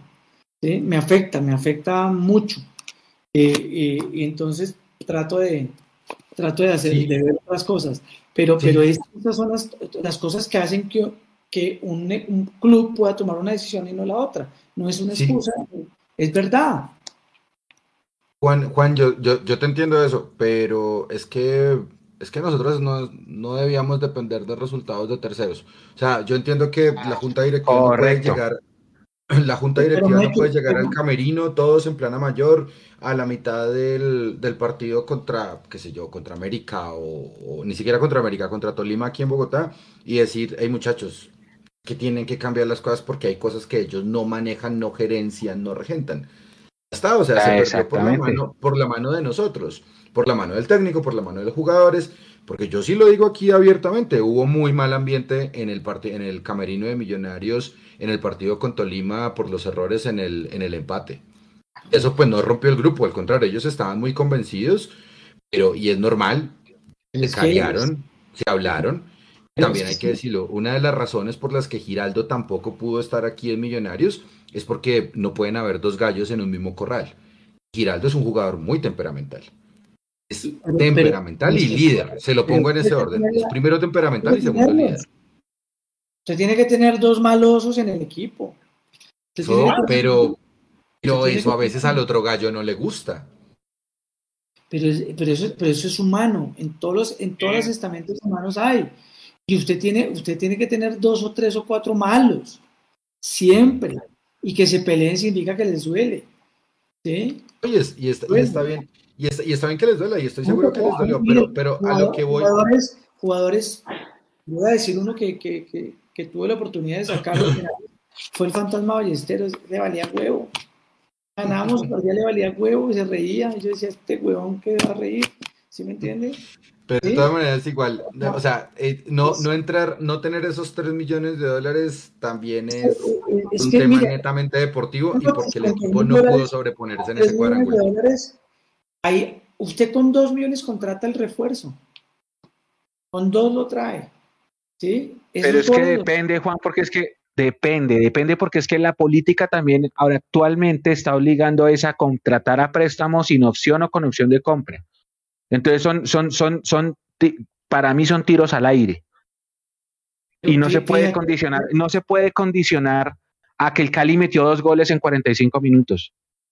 Que nosotros estemos esperando a que, a que Tolima o Alianza nos hagan el milagro en Ibagué. Claro, exactamente. Es decir, bueno, entonces eh, dejamos ir a Uribe, dejamos ir a Giraldo y entonces nos quedamos anoche frente al televisor así todos rezando a ver si Tolima ganaba y si Tolima ganaba entonces contratamos. No. Pero no, no, no. No significa que no vayan a contratar, ojo. Porque es que está la No, no, yo sé que no, yo sé que yo sé que tienen que contratar y yo sé que el presupuesto es bajo y yo sé que el flujo de caja es bajo y así has contratado millonarios en los últimos años, ha contratado jugadores a préstamo, a préstamo, apuestas, a, lo de es un capítulo aparte, pero ha sido apuestas a ver si sale y si sale, miramos a ver si le hacemos la opción de compra. Esa es la apuesta de los últimos años porque no quieren invertir a futuro, porque el futuro es hacerle contrato de tres años a los de la cantera. Eso está claro. Ahora, la cosa es, el presupuesto está bajo y hay que reemplazar a un, jugador, que hizo 23 goles con presupuesto bajo. ¿Cómo lo van a conseguir? Porque es que eso es lo que le gusta, jugadores libres que no tengan contrato y los traen a un año a préstamo. Voy a decir algo Entonces, muy, muy importante. Si llega a haber mira, mira, tú eres el, tú eres el presidente de Millonarios. ¿Sí? Tú eres el presidente de Millonarios. Tuviste todo para ir a la final. Todo. Bajo tu dirección y tu presidencia. No fuimos por nosotros mismos, no por el presidente, no por el técnico, por un error de nosotros mismos. Listo. Ya ese cartucho ya no lo tenemos. ¿sí? Con ese cartucho de ir directamente a una Libertadores, estoy seguro que el equipo le hubiera dado los, la 12, los 12 salarios de más a Uribe, los hubiera podido dar. Y no se le a contratar y vamos a la fija. No, porque, no porque la contratación, de, la contratación de Uribe fue antes de que el Cali fuera campeón, Juan. Ahí ya, ahí ya se cae, esa, esa, posible teoría se cae. Entonces volvemos a lo mismo, estamos jugando a... La, política es, vamos a contratar a un año, vamos a buscar jugadores que estén libres, vamos a hacerlos un préstamo y los vamos a dejar a un año. Si por esas cosas de la vida funciona, intentamos renovar. Y todas las, las contrataciones que han llegado a Millonarios han sido así, todas.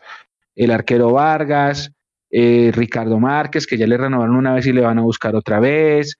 Em, bueno, Giraldo, que ya no se fue, Fernando Uribe, que ya no fue. Entonces ya la apuesta de, conseguir es a eso, es, es a, por ejemplo, a Pereira lo trajeron un año, ah, rindió, bueno, entonces e, extendámoslo.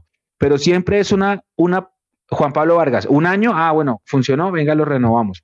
Pero siempre es a un año, siempre es eso, a un año, un año, un año que él aquí hizo Nacional que compró a todos, después se embarcó con todos y perdió 10 millones de dólares. Lo que pasa, lo que pasa, Juan, es que el hecho de tener la mejor nómina no te garantiza que vas a ser campeón, pero sí te da más probabilidades de éxito. Ah, Ahora, si alguien acá es, me dice a mí que Millonarios tiene mejor nómina que Nacional, discúlpenme, discúlpenme. Pero ninguno de acá me puede decir que Millonarios tiene mejor nómina que Nacional. Ninguno. Eso. Ninguno. por eso, Nacional, Nacional, ellos han invertido de otra manera. Entonces, por eso es lo que yo le estoy diciendo. Yo entiendo, entiendo, yo entiendo la frustración de la gente, pero también tengo que decirles que no se ilusionen mucho con grandes nombres porque posiblemente no van a llegar, porque la política está tirada a contratar a un año con presupuesto bajo y entonces vayan y busquen un jugador que tenga 16, 17 goles a un año. Eso es lo que quiero que la gente me entienda, porque es una política por el presupuesto que está elaborado, por, por las finanzas del club que están afectadas por la pandemia, por todo eso, pero que la gente acá que se está emocionando que traigan a Mbappé, eso no va a ser porque el presupuesto de Millonarios no les da para traer ni a un cuarto del Mbappé eh, a reforzar la plantilla. Y eso es, por favor, para que la gente lo entienda porque yo entiendo que se están haciendo muchas ilusiones. A mí me encantaría también reforzar la nómina. Lo he dicho desde el principio, Millonarios necesita reforzar esta nómina, necesita darle experiencia a esta base de jugadores, pero creo yo que por el presupuesto que hay y porque los, los dueños del equipo no quieren invertir como hacen otros dueños de otros equipos, que eso sí lo pueden hacer y lo hacen por convicción, no esperen mucho eh, una nómina super, hiper, mega competitiva. Sin embargo, con todo eso, habrá que ir a jugar a Brasil. Sí, yo no voy a decir que ya estamos eliminados. El único equipo que realmente invierte a la lata es el Junior. Y Nacional, porque Nacional es la caja menor de, de, Ardila. Pues Juan acaba de decir que Nacional contrató un montón de jugadores ahorita en junio. Nacional tiene cómo contratar, Junior tiene cómo contratar, ellos dos están por encima del resto, pero, pero a lo que voy es que nosotros tenemos que seguir apostándole y ese es el proyecto, y en serio, ese es el proyecto. El proyecto es ir a competir. El equipo femenino de Millonarios va a ir a competir. El equipo masculino de Millonarios va a ir a competir. No vamos a armar nóminas para ser los grandes favoritos, o al menos no lo veo yo en el corto plazo. si por alguna cosa de la vida, por, eso, si por alguna cosa de la vida ese caricellazo funciona, bienvenido sea. Pero nosotros no vamos a partir como favoritos al título, ni vamos a tener un plantel que parta como favorito al título, porque ya, usted lo explicó, Juan, gracias, el tema del presupuesto es importante y hay una, hay una finanza quebrada por una pandemia y porque han habido muchos años de pérdidas en donde el socio mayoritario ha tenido que cubrir esa pérdida a cambio de acciones. Eso es lo que está pasando. Eso es lo que está pasando. No, eso no es malo, pero, pero la, es que la hinchada, la hinchada está pretendiendo que van a traer un gran jugador y por eso hay que decir a la hinchada, oigan, posiblemente no va a llegar el gran jugador. No lo sé, no lo sé, pero, pero creo que por lo que acaba de explicar el presupuesto, yo no si hubiéramos, hubiéramos, tenido ese ingreso directo a la Libertadores, aseguro que sí lo hubieran traído. Aseguro. No, pero es que no, uno no puede vivir de ese supuesto, Juan. A Uribe y a Giraldo los firmaron dos días antes de que Cali fuera campeón. No, pero, es que en ese aspecto yo, quiero entender a Juan. Es que así se toman las decisiones de los negocios de la vida. Por eso, por eso, es que mucha gente, mucha gente decía, mucha gente decía cuando, cuando pusimos la publicación, cuando pusimos la publicación de, de Millonarios enfrentará a Fluminense. de la mayoría de comentarios hacían referencia a esto. Decían, ah, ahora le dimos un motivo más a la dirigencia para contratar mal, porque ya no vamos a tener 3.6 millones de dólares eh, asegurados en la fase de grupos. Y con lo que acaba de decir Juan, está dándole la razón a la gente indignada que decía eso. Entonces, con mayor razón, no esperemos grandes nombres. Si, el presupuesto. Por eso, no, es que está bien, es que yo, desde la parte administrativa yo lo puedo entender, pero también tengo que entender la, la parte pasional del hincha. El hincha quiere una nómina competitiva, pero la nómina de millonarios no va a ser para ser favorita, va a ser para competir. Va a ser para ir a competir como el equipo femenino. No, no, el equipo femenino ya es otra cosa. O sea, es, es igual, se está, se está, apostando es por, por, por, por ir a, hacer, un, hacer tuvimos una final, Tuvimos una final, la primera final, y tuvimos la mala suerte después de la expulsión de uno de los goleadores, no estaba, estaba Román, y creo que no estaba Ginás y no estaba el otro defensa. O sea, jugamos la final y la pudimos ganar también. Esta también, o sea, salimos a competir para ganar. No solamente. No, no, es, diferente ser favorito que salir a competir. Eh, ¿Iban a decir algo, Leo? No. Ah, ¿quién fue? ¿Quién dijo Mechu? ¿Jason? Yo, yo dije que, que dejar hablar a Juan. Es que, dejar hablar a Juan. Es que para que, te, para que, para que yo, yo quiero entender es lo que dice Juan y es que si Millonarios hubiera ido a fase de grupos había contratado y había dejado a Fernando Uribe y eso había estado condicionado evidentemente a haber sido campeón en el primer semestre. Pero, pero es que el primer semestre Millonarios no era favorito de nada. ¿Sí? Millonarios no era favorito de nada en el primer semestre. Entonces, no. Eh, digamos, lo de Uribe quedaba condicionado. ¿Cómo, Juan? Todo el mundo alababa el juego de Millonarios. Una cosa es que alaben. No, no, no. No, no, no. En el primer, en el primer semestre no. En el primer semestre todo cambió cuando le ganamos el clásico a Santa Fe en la fecha 17. 18, que eran 19. Ahí de pronto la, eh, eh, cambió el tema, pero antes de esa fecha el, equipo incluso estaba por salir de los 8 y no gustaba su juego y la hinchada no, no, estaba tan, tan ferviente con el equipo. Creo que todo cambia con ese gol de Javier Valencia el 96 en el primer semestre. En el segundo semestre sí, eh, sobre todo al cierre, lo vamos el juego del equipo, pero, pero durante el todos contra todos también hubo muchas dudas. Eh, Millos nunca fue favorito en ninguno de los dos, solamente hasta el partido con Santa Fe, de pronto en el primer semestre y hasta que le ganamos a Nacional en el segundo.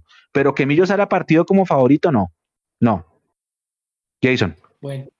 Juan, es que, es que, es que es eso, o sea, en el primer semestre, digamos, Millos llega a la final, tenemos todas las situaciones que usted ya describió, la ausencia de Chicho, de Ginás, de Román, bueno, en fin. Millonarios no era el favorito y es la misma situación que pasaba en esta final o que acabó de pasar en esta final del día de ayer. ¿Y quién era el favorito para todo el mundo? Tolima. Tolima era el favorito para todo el mundo, o para la gran mayoría, por lo menos. Eso pasaba en el primer semestre. En el primer semestre también el favorito era el Tolima porque ya venía con un proceso, porque ya se venía acercando, porque tenía un equipo con más bagaje.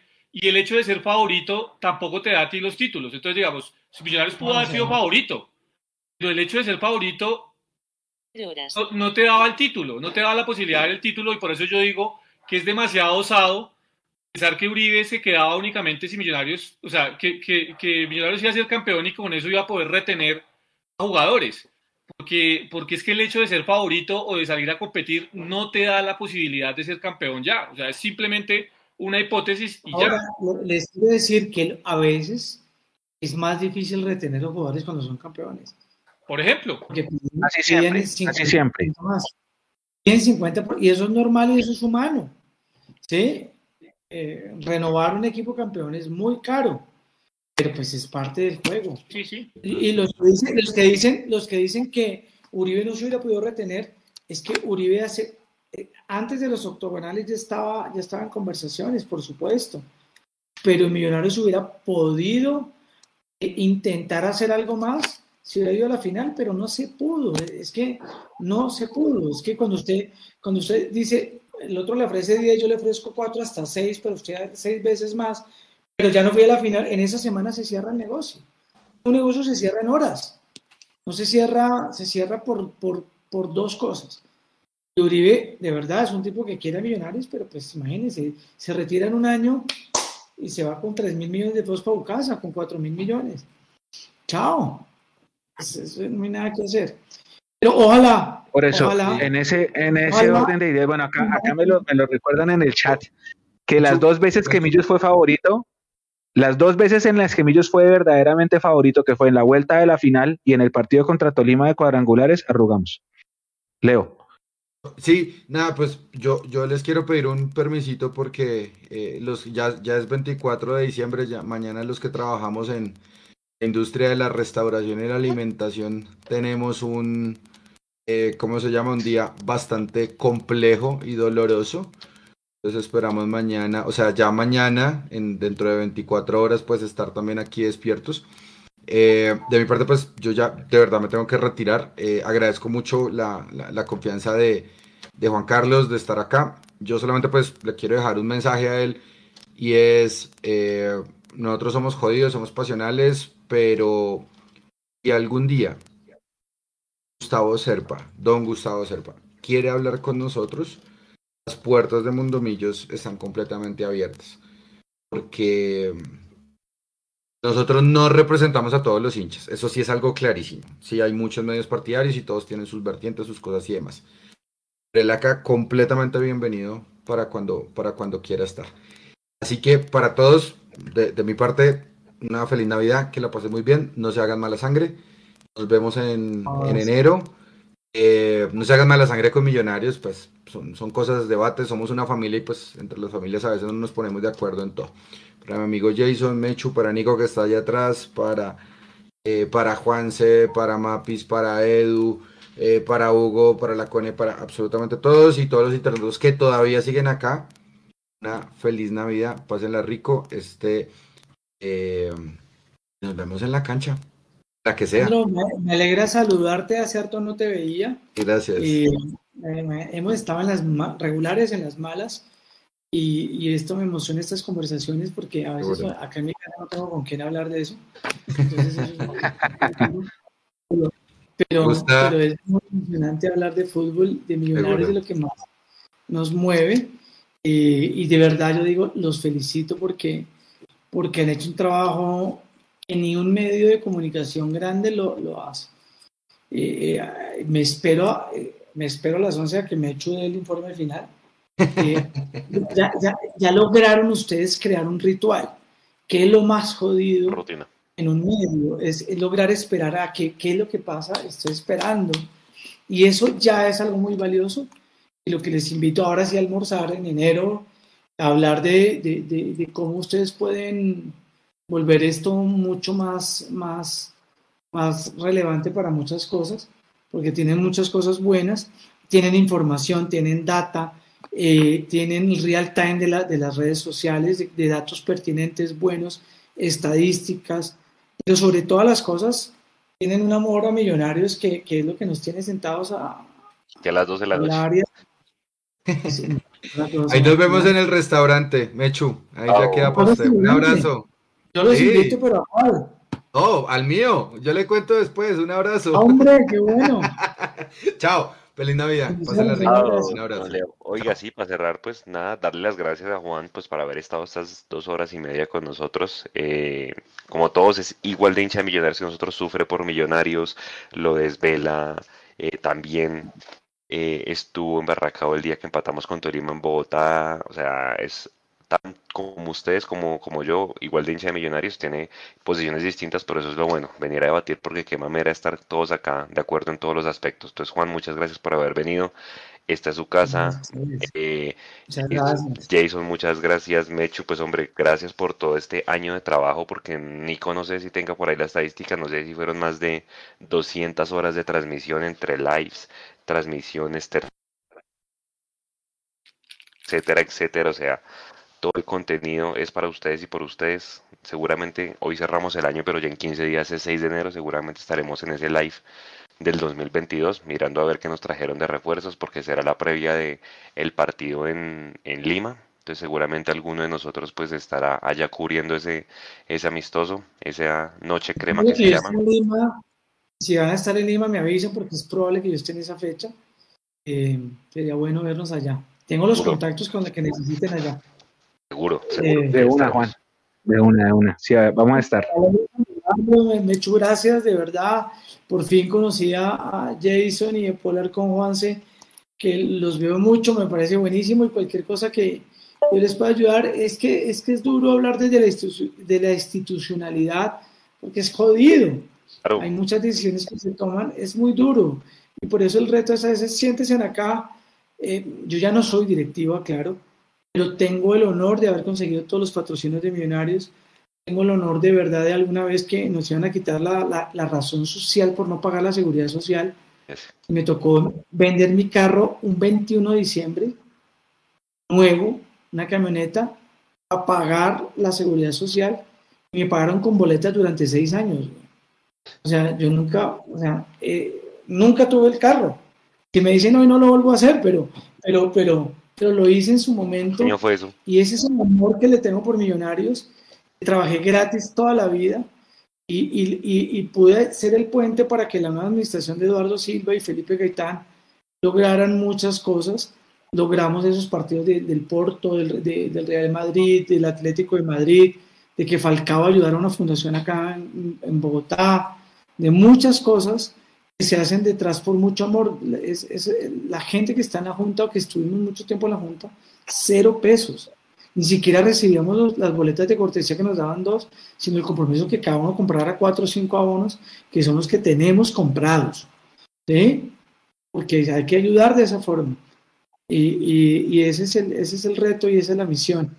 Ustedes son tremendos, tremendos. ¿De dónde sacan? Mire, yo les dije, yo hice un video, yo no sé si lo pasé a Mecho, yo recuperé un video, el que se mostró en la asamblea en Corferia. ¿Se acuerdan de ese video, millonarios? los, los 70 años, duré dos años armándolo. y ustedes consiguieron imágenes que yo nunca conseguí. No sé de dónde las consiguieron, pero muy buenas. ahí, se hace lo que se puede. Don Necho, don Jason, su mensaje de cierre. Este Mundo Millo 103. Eh, bueno, primero Juan, gracias, gracias. Ha sido un debate muy interesante, muy ameno, muy chévere.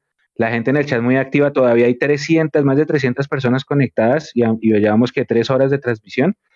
Eh, es una linda forma de cerrar el año. Creo que es un, buen debate que aporta, eh, sobre todo pues por cómo venía dándose la, actualidad de Millonarios. Gracias Juan, usted sabe que los micrófonos de Mundo Millo siempre son eh, para que esté siempre con nosotros. Y ustedes compañeros, como siempre, gracias, gracias a todos, feliz Navidad, feliz año a toda esta comunidad fiel que siempre estuvo con nosotros durante todo el año. Felices fiestas, disfruten mucho con sus familias y nos encontramos en, dos o tres semanitas otra vez. Eh, mucha fuerza y paciencia. Tengan paciencia, sobre todo por esa parte pasional que yo entiendo que existe y que nunca va a dejar de existir en la hinchada. Tengan mucha paciencia porque a veces eh, si se ilusionan con grandes nombres de pronto puede haber un, totazo. Tengan paciencia y a todos muchas gracias y nos encontraremos. Felices fiestas. Vamos, bendiciones. Yo, yo, yo primero que todo el agradecimiento a todo el equipo de Mundomillos, de verdad ha sido un año muy gratificante, de mucho, de mucho aprendizaje. Eh, un abrazo fraterno a todos, a todos los que pues obviamente nos, nos siguen día tras día. Juan, gracias por aceptar la invitación. Creo que estos debates, más allá de imponer o no posiciones, lo que hacen es precisamente alimentar eh, el saber de cada uno de nosotros y creo que de eso se trata. Eh, tenemos ese almuerzo pendiente para que nos cuente otras cositas y seguir entendiendo mejor. Yo sigo insistiendo, el mensaje que hay que darle a los directivos de millonarios que tienen que aprender a comunicar. Porque si aprenden a comunicar, el hincha se vuelve a sentir importante. Los medios de comunicación podemos ayudar mucho más de lo que hacemos en este momento. Porque a veces nos quedamos solo con la postura nuestra, que no tenemos información, porque nos cerraron las puertas, porque simplemente el ego o las políticas de privatización. La soberbia. Ah, o lo que sea, o la soberbia incluso, eh, los lleva a eso. Y yo creo que eh, por más pequeño que parezca algo en algún momento, termina dimensionando las cosas de otra forma y en eso está fallando mucho el dirigente de Millonarios. Ese, digamos, es el mensaje que yo podría enviarle a que las cosas vayan por mejor camino, porque si les va bien a ellos, le va bien a Millonarios, y si le va bien a Millonarios, nos va bien a todos, ¿no? Yo creo que esa, esa es la cadena.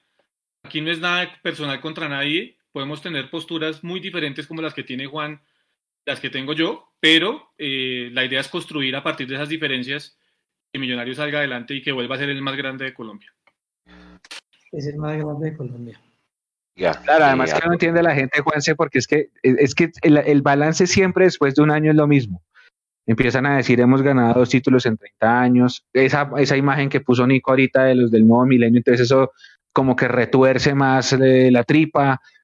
Y por eso yo digo, hay que tener mucha paciencia porque la política no va a darnos equipos para pelear. Si se llegan a dar los títulos, bienvenidos sean, pero no es que los vayamos a buscar de entrada. Vamos a buscar competir, pero no, no vamos a hacer lo favorito. Juan, se cierre usted este último live del año. Con esto, 56 fechas en el 2022. No tengo ni idea cuándo las van a meter. Hay elecciones, tres semanas que van a mm. estar muertas. Hay Copa América Femenina. Toca terminar en noviembre porque hay Mundial. Eh, aquí les dio a, los, a los directivos por meter cuadrangulares los dos semestres, no sé cuándo, van a haber 13 fechas entre semana. Si pasamos a, fase de grupos, va a tocar literal jugar un, un, jueves con un equipo y el domingo siguiente con otro, o miércoles con un equipo y jueves con otro. Esto es una locura. Entonces va a ser un año súper apretado. Ojalá la variante pues no nos coja con los calzones abajo, porque va a ser un año muy jodido si, si no nos cuidamos. Eh, va a haber Copa Libertadores Sub-20, ojo con ese equipo. Prometemos hacer el cubrimiento Pregunta, ¿los dos extremos millonarios pueden jugar ahí o no? No sé, Mechu. Eh, Andrés Gómez sí, creo que Juber ya no. Gómez creo que sí.